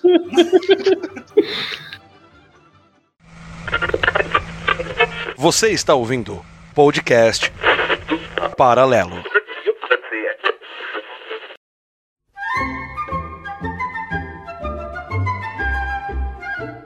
Com essa proibição recente aí, então, de, de comerciais, de TV, então podemos dizer que fomos privilegiados de termos pegado a nossa infância ainda com comerciais de infantis e principalmente os programas infantis?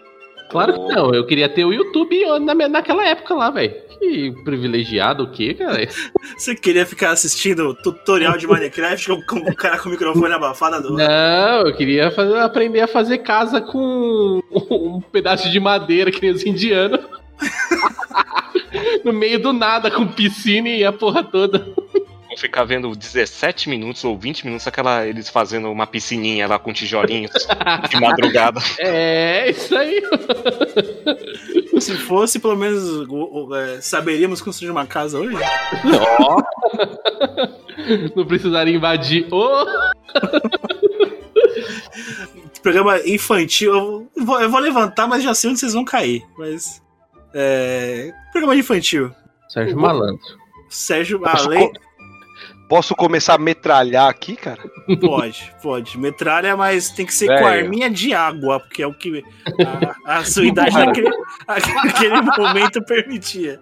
Não, mano, TV Colosso, X-Tudo, Ratimbum, cara, todas essas paradas, mundo de Bigman, sabe? Tipo, eram coisas assim que. Porra. Velho, tipo, o mundo de Bigman, cara, me fez ter vontade de. de Construir estudar. uma bomba nuclear? Não, não. Não, não, de Nesse estudar. momento, não. Saca? Rasgar a lista De telefônica. estudar. Cara, puto, o Lester rasgando a desse telefone que era maravilhoso, cara. Cara, a- na minha, na minha visão, assim, cara, até os desenhos de hoje eles são mais. É, vou, vou-. São bobos, velho. São bobos, são. Sabe, é, é um insulto à, in- à- à futura inteligência das crianças. Hum. Saca? É, então, É. mas aí tem o contraponto, né? Que aí tem desenhos também que nem pra criança são. Hoje tem a, a gama aí. Né, sim, cara, mas assim, se a gente pega a, a, a nossa época, assim, tipo, Get Along Gang. Sim. Sabe? Essas paradas, assim, tipo, que não tinha, não era tipo Rick and Morty, tá ligado? Sim. Né? O... Mas que eram desenhos infantis mesmo, assim, que eram muito mais elaborados, vai. Vamos colocar assim. Educacional. Cara, não, não vou falar- não vou nem só falar educacional, tipo, educativo e tal, mas assim, que tinha um conteúdo, que tinha um- uma. Uma. Vai, puta, uma história mesmo ali, tinha uma coisa mais. Puta, profunda. Eu odeio usar esse tipo de termo, mas assim. Cara, se, se você pega, tipo, o punk, o desenho da punk. Uhum. Cara, tinha todo um lance de adoção do Arthur, papapá e tal, tal, tal, que contra a menina e lá, lá, lá. Cara, isso era muito foda. Sabe? De, tipo, meio que, vai, lição de vida. Sim. Saca? Pra, tipo, não ter aquela, aquela parada de, tipo, mano, preconceito. Só pra ter um contexto, na época que o, que o desenho da Punk foi criada, nos Estados Unidos estava tendo muito aquela, aquele lance da adoção, sabe? Tipo, o incentivo à adoção Uhum. né? E, vai, não vou falar que foi criado por causa disso, mas tipo calhou na mesma época o esse lance de existir a punk, sabe? De tipo ter os amigos, de ter tipo uma parada especial e se sentir tipo incluída, sabe? Na parada, né? E hoje em dia a gente não vê muito isso, cara. A gente vê umas coisas mais, puta, sabe? Vai fúteis assim, é, não tem um, São- um- um contexto ali. Sim, sim. São coisas que, que nem pra entretenimento serve, vamos dizer assim. É, basicamente. Basicamente, tipo Peppa Pig, sabe? Galinha pitadinha, essas paradas. Tudo bem, as crianças gostam e tal, mas é, na nossa época a gente assistia, porra, Thundercats, esses esquema. Eu não vou ficar fazendo comparação de, de gerações, mas que nem, né, como foi citado bem no início, eu sou o cara que reclama pra caramba da, dos mais novos. Mas eu, eu, eu acho isso, de verdade, assim. As coisas que a gente ah, cresceu assistindo, não, não vão rolar mais. Não, não, de forma nenhuma. Até porque isso que é o problema. O problema, ao menos que eu vejo disso daí, dessa toda essa cultura que a gente teve anos 80, 90, o, o adulto que cresceu, ele, ele vê isso como errado hoje. Ele vê que Dragon Ball, Cavaleiros do Zodíaco, por exemplo, são desenhos violentos. Que na verdade, por mais que seja que são violentos, mas havia um contexto. O problema é que o adulto ele nunca assistiu para entender o contexto. Ah, um exemplo do Dragon Ball mesmo. O, o Goku não luta porque ele quer ser o mais forte, que, querendo ou não, é a vontade dele de ser o mais forte, mas é porque ele gosta. Então não é pra arrumar briga com outra pessoa, não é birra, não é querer ser o, o maioral e nem nada. É porque ele gosta. É, foi algo que ele desenvolveu do personagem desde o começo. Então tem muito dessa do. Principalmente na violência, que as pessoas, tipo, ah, que desenho violento, vamos fazer um desenho que hoje não é violento. Beleza, mas o desenho em si não tem nenhuma outra coisa que agrega. Então, tipo, não vira nenhum entretenimento, como o Thiago falou. Cara, um exemplo disso é tipo Família Dinossauro. Sim. Né? Vamos colocar assim, tipo, é aquela vida daquela família, o pai trabalha pra caramba, tipo, mal tem grana, sempre tem os problemas de família e tal. E tinham muitas coisas do, do- da família dinossauro, que até, tipo, há um tempo atrás eu lembro que virou meme essa, essa parte e a molecada nem sabia de onde que veio, que era o, o cara, tipo, o dinossauro lá, tipo, do, do, do jornal lá, ele fazia uma propaganda, ele, tipo, cansado de seus problemas? Cansado de, de, de encheção de saco? Cansado do seu chefe? Temos a solução. Álcool! E não sei o que lá. Mano, só que assim, velho, não é incentivo, é ironia. Sim. Saca? O meu lance, cara, de ser tão chato, assim, com, com as coisas mais recentes, é que não existe mais isso. Não, tem aquela ironia, Sim. tá ligado? Né? E, tipo, então a molecada, vai, sei lá, cara, você tem que. Você vai contar uma piada, você tem que explicar a piada depois. É isso que eu ia É a base do Simpson, né? As pessoas, Exato. As pessoas não querem mais pensar, querem ter o trabalho de, de ter a interpretação da coisa. Só quer ter o Sim. trabalho de receber já aquilo mastigado. É, é assim, mano, que fique bem claro que eu não tô falando que, tipo, a nossa geração é superior ou algo do tipo. Não tem nada a ver com isso. São coisas diferentes. Mas a gente cresceu em meio disso. Que nem a parte do, do, do Simpsons mesmo, do, do filme. Né, do Uhum. longa do, do, do Simpsons. Quando o vovô começa a rolar na igreja e falar uma parte de coisa e tal, que é tipo meio que a profecia do que vai acontecer no filme.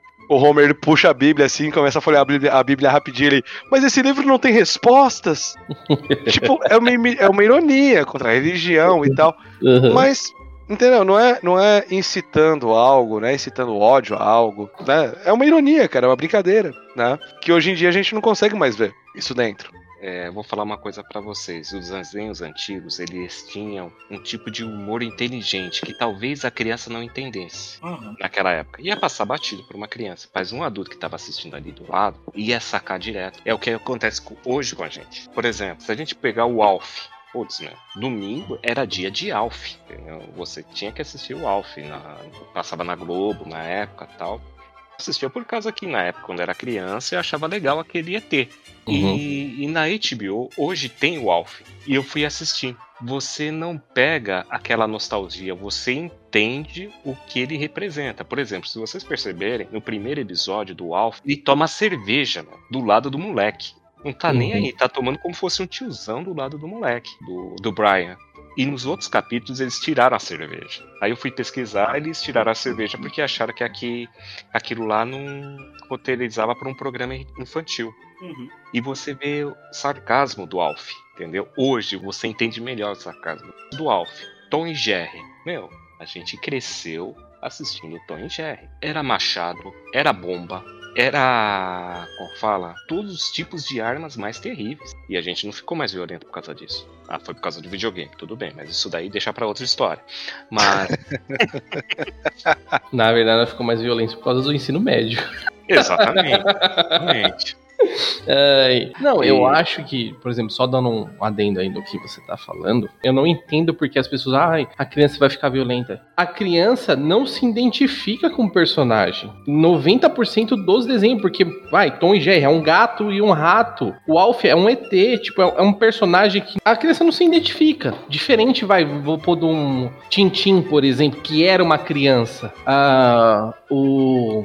Como que é o dos bebezinhos lá, que eu sempre esqueço o nome? O Ruggets. O São crianças, então, tipo, existe uma identificação. Por exemplo, no caso do Ruggets, tem a Angélica, que ela é mais velha que eles. Porra, aquilo é muito padrão, o irmão mais novo e o irmão mais velho. Que, tipo assim, o irmão mais velho, ele quer brincar, mas tem muita coisa que ele acha, tipo, fútil, besta, que o, a- o mais novo tá fazendo, que ele já não faz mais. Então, isso cria uma identificação. Agora, você pegar um pica-pau que tá trolando a polícia, trolando aleatório e falar que a criança vai se identificar, é quase impossível. Ela não se vê no personagem. É a diversão do momento. Você se divertir com. É se entreter com aquilo. Exatamente. Eu não vi uma identificação, mas o meu sonho era ser, tipo, um amigo do Alf, cara. Eu queria muito ser amigo do Alf, tá ligado? Aí eu, queria, eu queria procurar rachadores. Boa.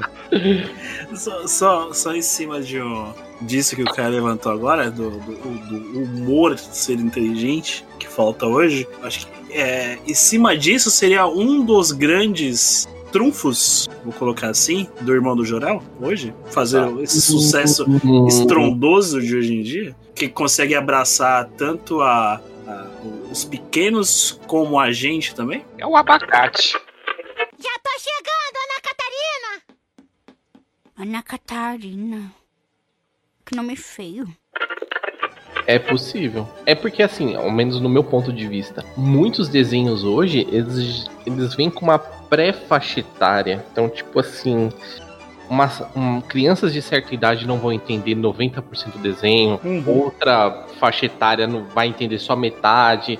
Então, tipo assim, tem muito desenho que eu vejo que é pra adulto. O adulto vai entender tudo que o desenho tá passando. Sim. Tem outras coisas que não.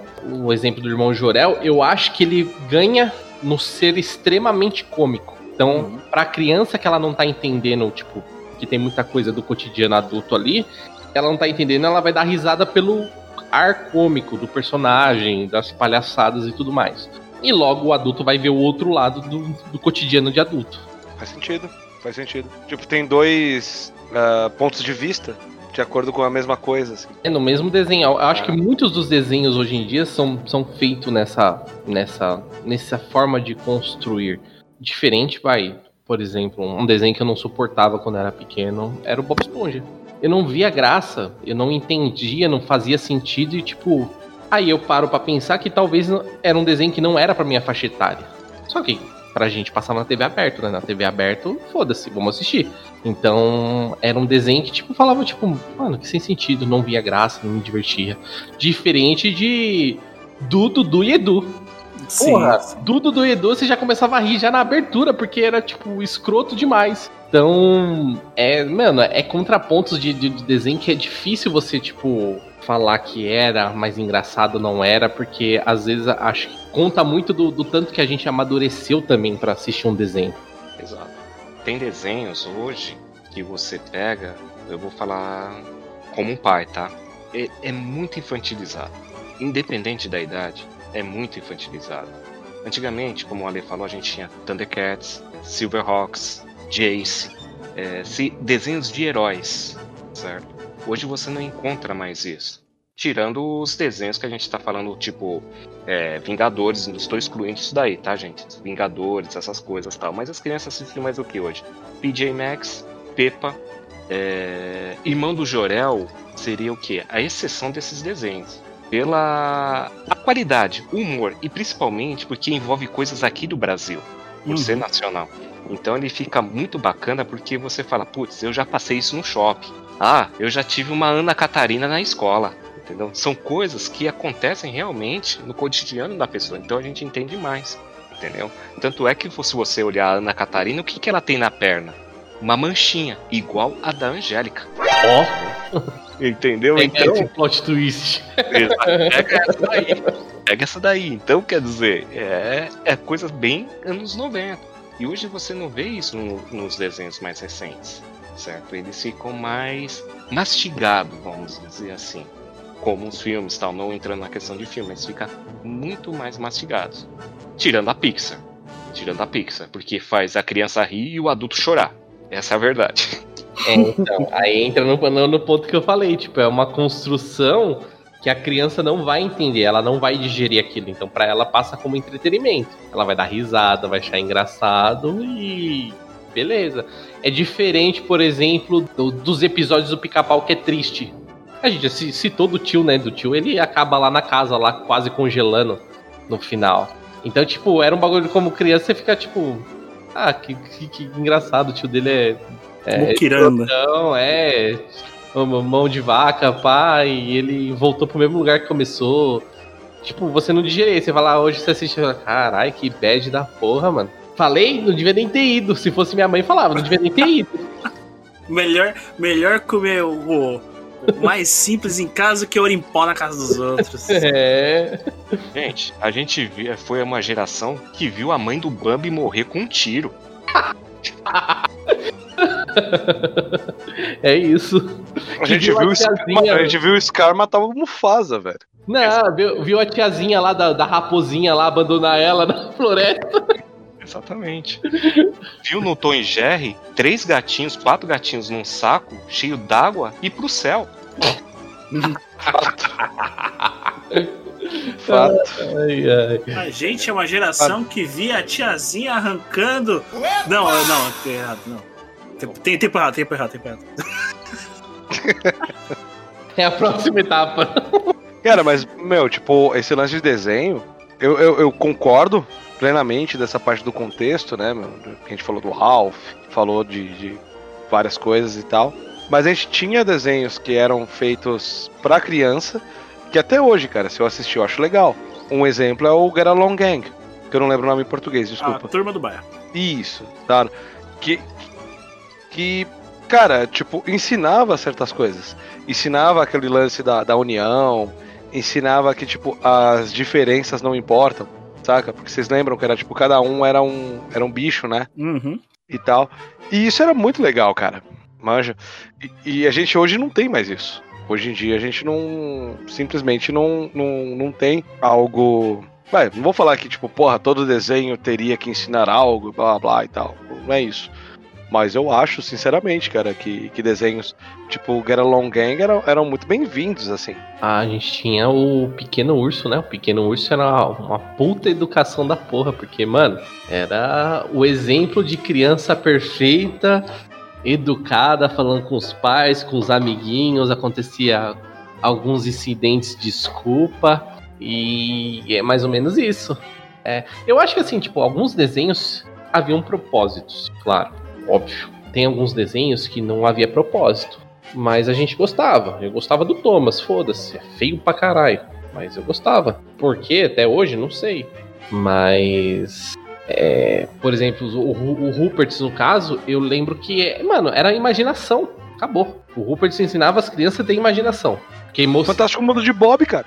também tinha aquele, aquele, aquela troca, né? Que eles estão, tipo, imaginando a cena de, do. Ah, tamo no navio, bababá, babá. Aí eles estão, tipo, dentro da piscina, alguém jogando água neles, tipo. E, e aí na cabeça deles tá mó temporal e tal. Então, tipo, é um desenho que atinge um propósito. Claro que eu acho que hoje em dia é muito do. Nossa, temos que ser politicamente corretos.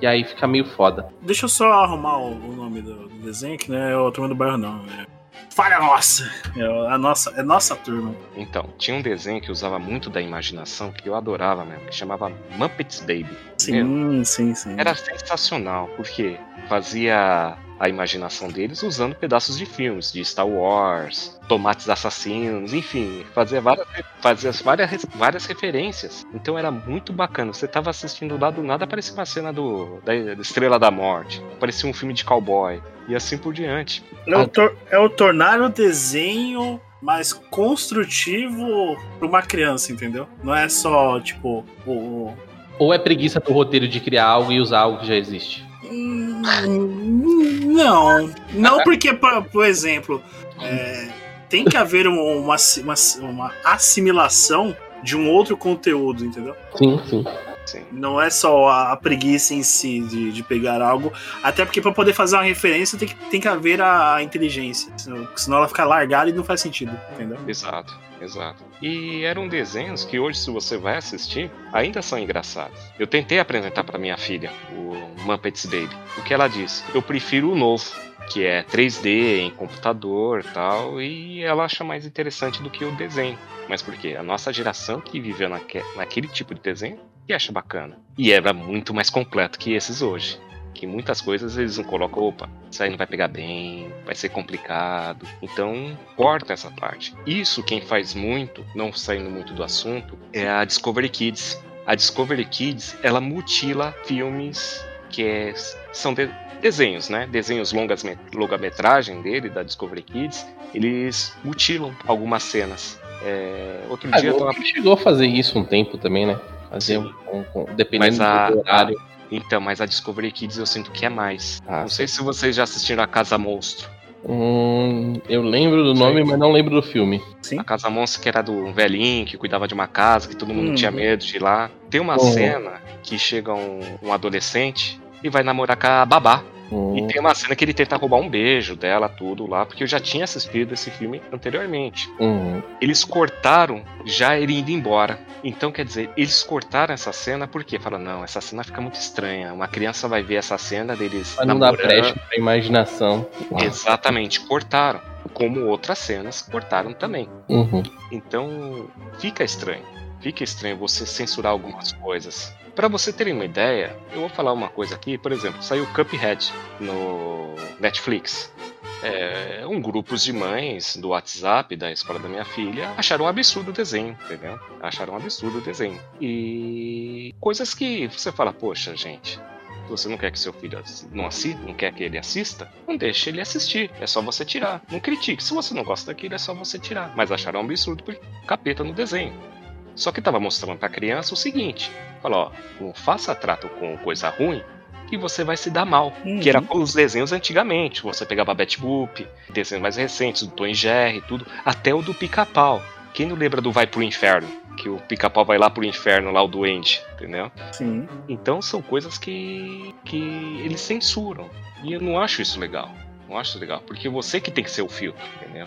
Você que tem que ser o filtro. Se você vai deixar ver ou não. Ah, é o famoso a responsabilidade não é minha. Pô, ah, tá lá, tipo, na TV, Netflix, um exemplo, a responsabilidade da Netflix. É ela que tem que barrar o que o meu filho assiste ou não assiste. O que é um absurdo, né? Terceirizar a educação do seu filho. A responsabilidade, não é nem educação. Assim como, como os pais fazem com os professores na escola, mas aí. Como diz, como gostamos de falar aqui, Max? É um papo pra outro episódio.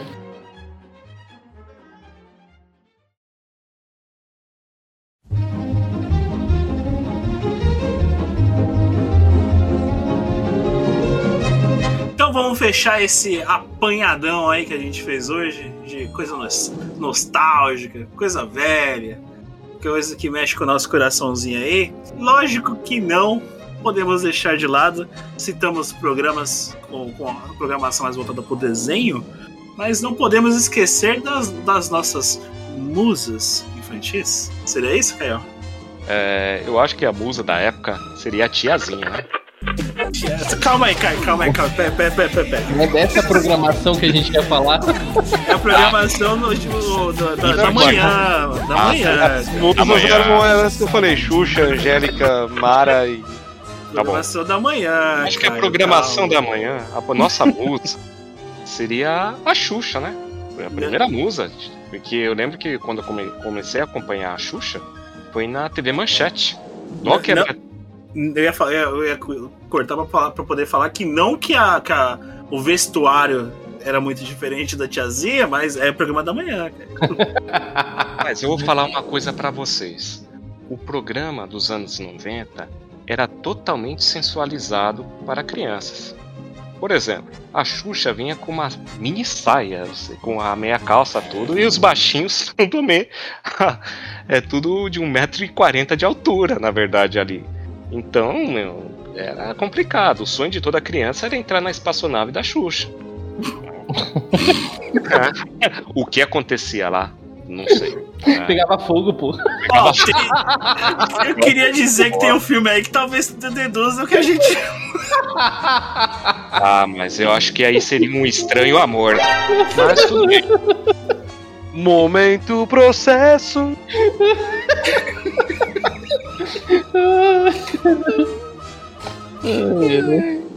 Por exemplo, no SBT nós tínhamos. Eu não assistia muito programa infantil da manhã porque eu estava na escola, né? Então à tarde passava Mara Maravilha. Sim. E a Mara Maravilha fez uma dança sexy, a dança do acasalamento para todas as crianças. Tá aí no YouTube, se vocês procurarem, vocês vão ver a dança que ela fez da, da Mara, a Mara fazendo. E as crianças tudo olhando assim, sem entender o que estava acontecendo. entendeu? Ela se empolgou, acho que é opa. E a produção falou: deixa, continua, tá muito bom, né?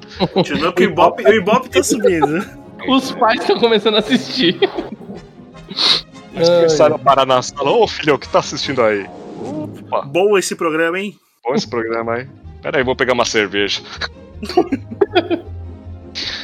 É, e fora esses programas, eu acredito que as musas da minha época seriam a Mara, a Xuxa, a Angélica não muito, porque Já É. foi um passa. Um, meados de 90 já deu uma podada nessa. Exatamente, deu uma podada legal, né? Então, eram os programas, né? Era...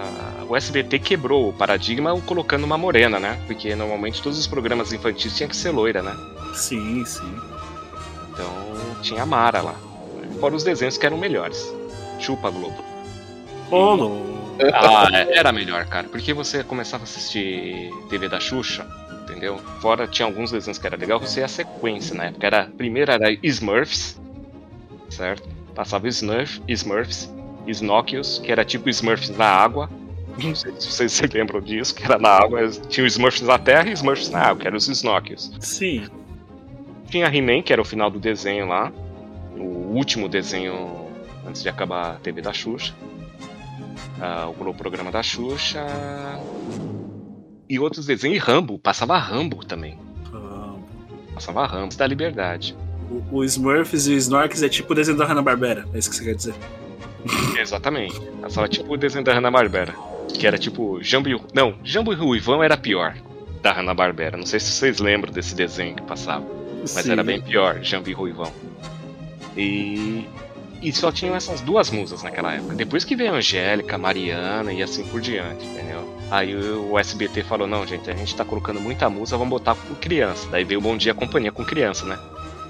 Sim, sim. Então era. Era bem aleatório os apresentadores, né? Teve uma enxurrada de apresentadores, mas nunca durou, não durou muito tempo. É, mas ainda no, no, no Bom Dia e Companhia teve Eliana, teve a Jacqueline Petkovic, Sim. né? Aí depois que veio com PlayStation, PlayStation. Era bacana os programas porque você distribuía prêmios, né? Você telefonava lá, por exemplo, o Bozo, 2360873. Você telefonava, atendia uma gravação lá. Lá, putz, meu, não consegui falar com o Bozo de novo. Entendeu? Então, e você participava lá, ganhava lá, ah, ganhei um, passapo um passaporte da alegria do Play Center. Ah, ganhei uma bicicleta. Ah, você ia para uns programas e ganhava prêmio. Hoje não tem mais isso. O único que É, o mantém prêmio era pros pais também com a conta de telefone no final do mês, né, velho? Isso. Saudoso Hugo. abraço, abraço, Hugo. Tinha um, tinha um que era pior que o Hugo. Tinha um que era pior que o Hugo. Não sei se era da época de vocês, chamava TV Pau. P-O. Ah, tá, tá. Eu letrei pra não ficar feio. Aí o que acontecia? Era o Sérgio Malandro que apresentava, tinha outros apresentadores. Aí a criança aparecia uma tela de videogame grandona assim, enorme. E uma mira, tinha jogo de boxe ou de espaçonave. Quando pra, no telefone a pessoa tinha que falar pau. Entendeu? E aí a pessoa lá do outro lado, contra a regra, apertava o botão. E você era tão esperto na época, que era criança, achava que sua voz que fazia o negócio funcionar. então você via a criança ficar assim, ó. Pau, pau, pau, pau, pau, pau, pau, pau. E o negócio só dava um tiro. Plom, plom, plom. Quer dizer, dependia da pessoa lá. E dependendo, E dependendo de quanto você fazer em pontos, você ganhava em dinheiro.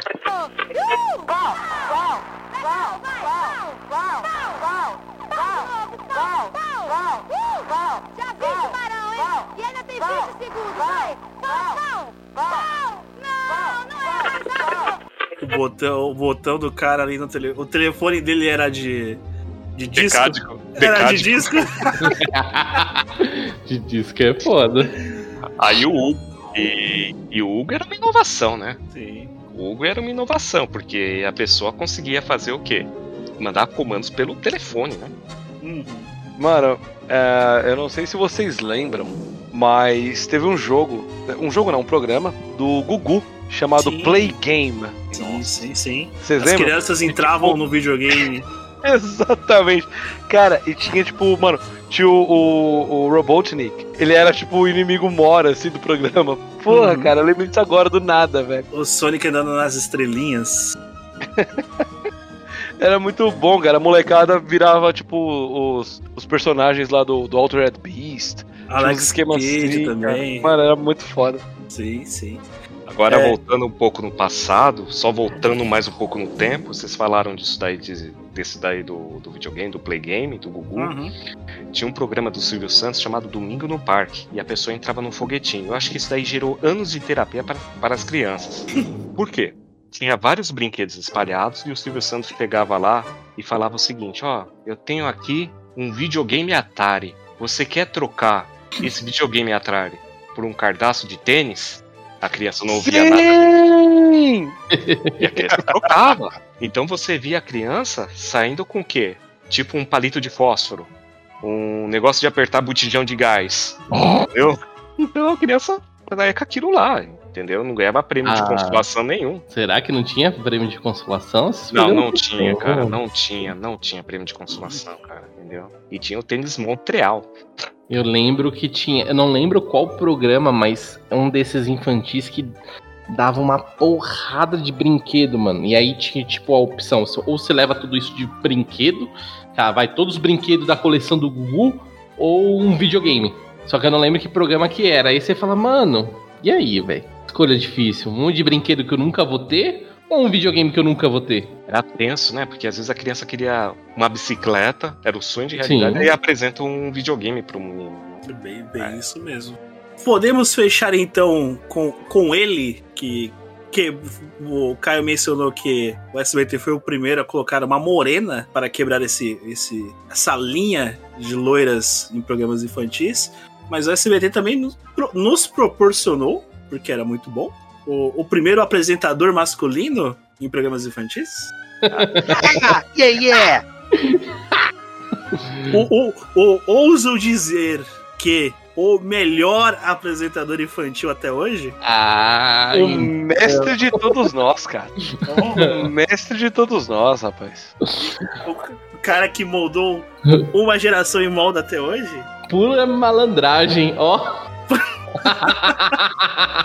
Somos obrigados a falar dele, o, o- garoto em forma de guru, Sérgio Malandro? Mano. Falou É. errado, hein, Tiagão?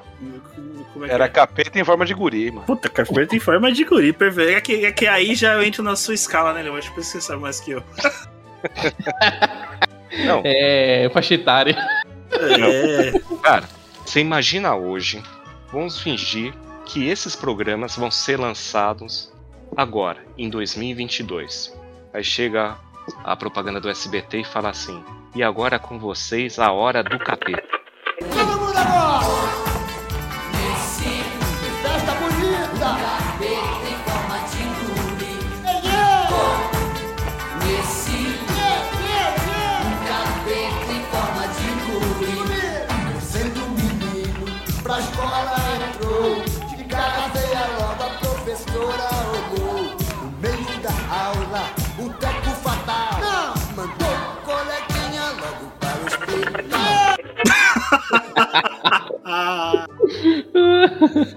Rapaz, Ouso dizer que temos uma, uma outra bancada que não essa, que ficaria meio triste. Quem entendeu, entendeu. rapaz, aquele programa, pensa bem, ele tinha um bonequinho que ficava lá dançando junto com o mascote, né? Era um Sim. capetinha, cara. Lembra do capetinha? Sim, a, a própria música, cara. Que, eu- que, eu- que eu- a frase que o Ale me corrigiu aí, é da música. Como é que você chama uma criança eh, eh, hoje em dia de capeta? Conheci um capeta em forma de guri. Aí, hoje É, se você se fizer essa, se você fizer essa assimilação, você- eh, alguém vem te dar um soco na cara, quer te matar. Como é que você fala isso de uma criança? Uma mochila de criança. Exatamente, exatamente. E é assim, cara. Você imagina, ó, vamos voltar ao tempo, vamos colocar o programa no ar em 2022. Vocês estão visualizando, né? A porta dos desesperados hoje. Cara, como no, no podcast a gente está falando, a gente foi criado com Deep Leak, certo? Pirocóptero, com balas altamente diabéticas, certo? E a gente so- sobrevivia ao susto, porque você tinha três portas para achar o seu prêmio. Um tinha um guri, um cara vestido de gorila, se não me engano. Numa tinha um prêmio. E na outra tinha acho que um vampiro, eu não lembro qual que era o monstro que tinha. E a pessoa, a criança abria errada a porta e saía com tudo aquele gorila. A criança saía correndo do palco. E o E hoje? gritão. E o mau gritão. E hoje? A criança desmaia. A criança já, já sabe falando que vai processar o apresentador? Certo? Não, e, não, e falando em processo, a gente vamos fazer uma comparação com o Luciano Huck. As pessoas falam, imagina, o Luciano Huck humilha as pessoas para conseguir reformar sua, sua casa ou seu carro. O que, que, o Sérgio, que o Sérgio Malandro fazia? Agora nada! Agora vem o tubarão! Agora não sei o quê! E a criança lá. É- Era justamente essa questão que eu levantar pra vocês agora, cara. Que, a- que as crianças que mandavam cartas antes para Sérgio Malandro para participar do- da Porta dos Desesperados são as mesmas que mandam carta pro Luciano Huck hoje? Já estão acostumados. Já tá acostumado com a questão? Pode ser. Fala assim, isso aí é fichinha. Daí vem aquela, aquele, aquela ondinha de flashback. Depois lembra- pode ser se cagado ao vivo correndo do macaco. Daí passar vergonha aqui é suave. E você apostava em casa, que porta estava, né? Você ficava assim Sim. e tal. E era um programa, e era um programa assim bipolar, né? Porque se você pensar assim, ó, ele pegava no começo, fazia tudo aquela palhaçada, lá tinha o Malandrovski, tinha, tinha, meu, era do capeta o programa. No final, o que o Sérgio Malandro fazia? Tenta lembrar, o que, que ele fazia no final? A mensagem do coração. Tá chegando a hora. Aquela hora tão esperada por tantas crianças. Por você. Você que está me vendo. Você que está ansiosa e ansioso. Você que fez a sua árvore de Natal. Botou seu sapatinho na janela. Escreveu a sua cartinha pro Papai Noel. Você que pediu uma bicicleta. Exato. Tocava a musiquinha bonitinha lá no fundo e ele lá falando uma mensagem estilo He-Man ou She-Ra. Quer dizer, tipo assim, ó. Perdoa-me os pecados de eu ferrar essas crianças tudo e fazer elas criarem, terem que fazer tratamento em psicólogos, mas eu vou deixar uma mensagem bonita pra vocês. E deixa e tocava uma música no fundo tal. Ele quase chorava, fazendo, dava aquele zoom na tela pra ele fazer a, a mensagem, né? Acho que ele tinha um livrinho de minutos de sabedoria com ele. tá Ale, duas questões pra você. Primeiro, Sérgio Malandro foi o coach das crianças? Meu Deus. O coach das crianças é complicado. Nesse momento do da mensagem bonita no final do programa? Eu acho que. Cara, eu acho que ele ensinou a, a- molecada a mentir pros pais, tá ligado? Sabe? Ele ensinou Eu acho. também coisas erradas com, com, com o momento do coração, assim, cara. Sabe? De tipo, pai, perdoa-me por todas as merdas que eu fiz na escola. Perdoa-me por todas as lições de casa que eu não entreguei. E por aí vai, saca? Ele ensinou a passar pano. Não foi coach, cara. Ele, foi, ele, ele nos ensinou a passar pano. O cara era malandro, né? Super malandro, cara. Era legal, meu. Era um, um um programa bacana. O Sérgio Malandro, o cara foi tão bom no Hora do Capeta que a Globo chamou ele como terceirizado pra substituir a Xuxa um tempo. Foi. Então era bem bacana. Foi um tempo meio polêmico na época, né? Os programas, os nomes dos programas, tudo, a, sensual, a sensualização dos programas, mas sobrevivemos. Sobrevivemos. E foi bacana. São memórias boas. Foi um tempo bom. Foi um tempo bom, um tempo bom. E, Ale, a segunda questão é: teria sido Sérgio Malandro o precursor do Fala que eu te escuto na Record? Porque é um programa inteiro fazendo merda e no final do dia passa o pano? Puta que pariu! Meu Deus do céu, Pergunta. Essa pergunta que é, vou deixar no ar tanto para a resposta do Ale. Quer responder, Ale? Eu posso. Ou ela fica retórica? Eu, eu- eu não tenho palavras pra responder essa pergunta, cara. Então você ouvinte que não sei o que você vai falar, mas não esqueça de assim que terminar esse podcast beber o seu copo d'água que vai tirar todos os pecados de ter ouvido esse podcast hoje. Lembrando, durante esse podcast, se você ouviu até aqui, volte ele do início, coloque um copo d'água próximo ao podcast, ao final beba e tu serás abençoado.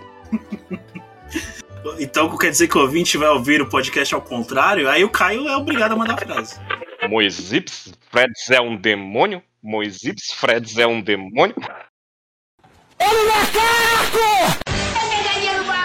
Ai, ai, ai. Tá.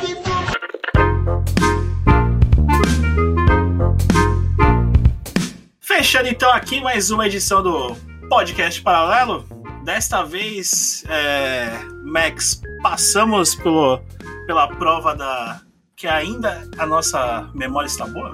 Pô, aqui é um teste pra poder saber se se já pode contratar, deixar a vaga lá do asilo pronta ou não. É, Caião, gostou do episódio? Opa, vamos começar a gravação?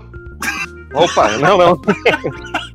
Ô, rapaz, gente, foi sensacional, rapaz. Eu só tenho uma frase pra dizer que nem da Xuxa. É muito bom estar com vocês. É muito bom brincar com vocês. Ô, louco. O Caio já mandou a frase que, que desenterrou tudo possível nesse episódio. Falando em, em desenterrar, Alec, e aí? Episódio, nostalgia, Claro que é coveiro. É para desenterrar? Desenterramos, desenterramos, não desenterramos pessoas, mas assuntos, Max. Caras, foi muito bom relembrar várias coisas aqui. O recado que eu tenho pra vocês, além do até a próxima, seria: primeiro, não se engale com, ba com bala soft. E eu queria deixar aqui um beijo pra minha mãe, pro meu pai e pra você. Quanta referência do cara que desenterrou assuntos preciosos. Pega essa, Max. Pega essa, Max. Vai a reviravolta do assunto. Max, então fecha aí e se despeça do ouvinte do Paralelo. Galera, brigadão pela presença aí, você que é um senhor de idade nostálgico que nem a gente se identificando aí, ou você que é jovem tentando entender como a gente sobreviveu a esse período obscuro do, da vida. Valeu, obrigado. Não esqueçam de comentar e curtir a gente lá, redes sociais, Instagram e Facebook Podcast Paralelo, Twitter P Paralelo, e-mail podcastparalelo.gmail.com e é isso. Um forte abraço e um beijo pra minha mãe. Lembrando pra você, ouvinte, que o paralelo é com dois L's no final, é LLO.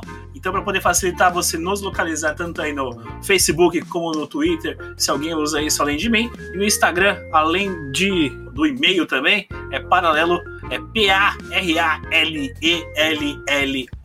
Sempre lembrando que é importante o seu comentário pra gente poder até mesmo desenvolver um próximo episódio daqui pra frente, por que não?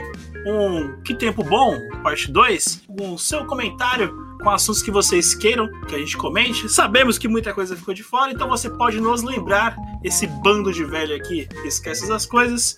Então, ouvinte que ficou até aqui, muito obrigado pela sua presença. Esperamos que você comente as coisas nostálgicas que foram lembradas aqui durante esse episódio. Muita coisa ficou de fora, mas também pode ser feita num próximo episódio. Muito obrigado, ouvinte. Até o próximo play.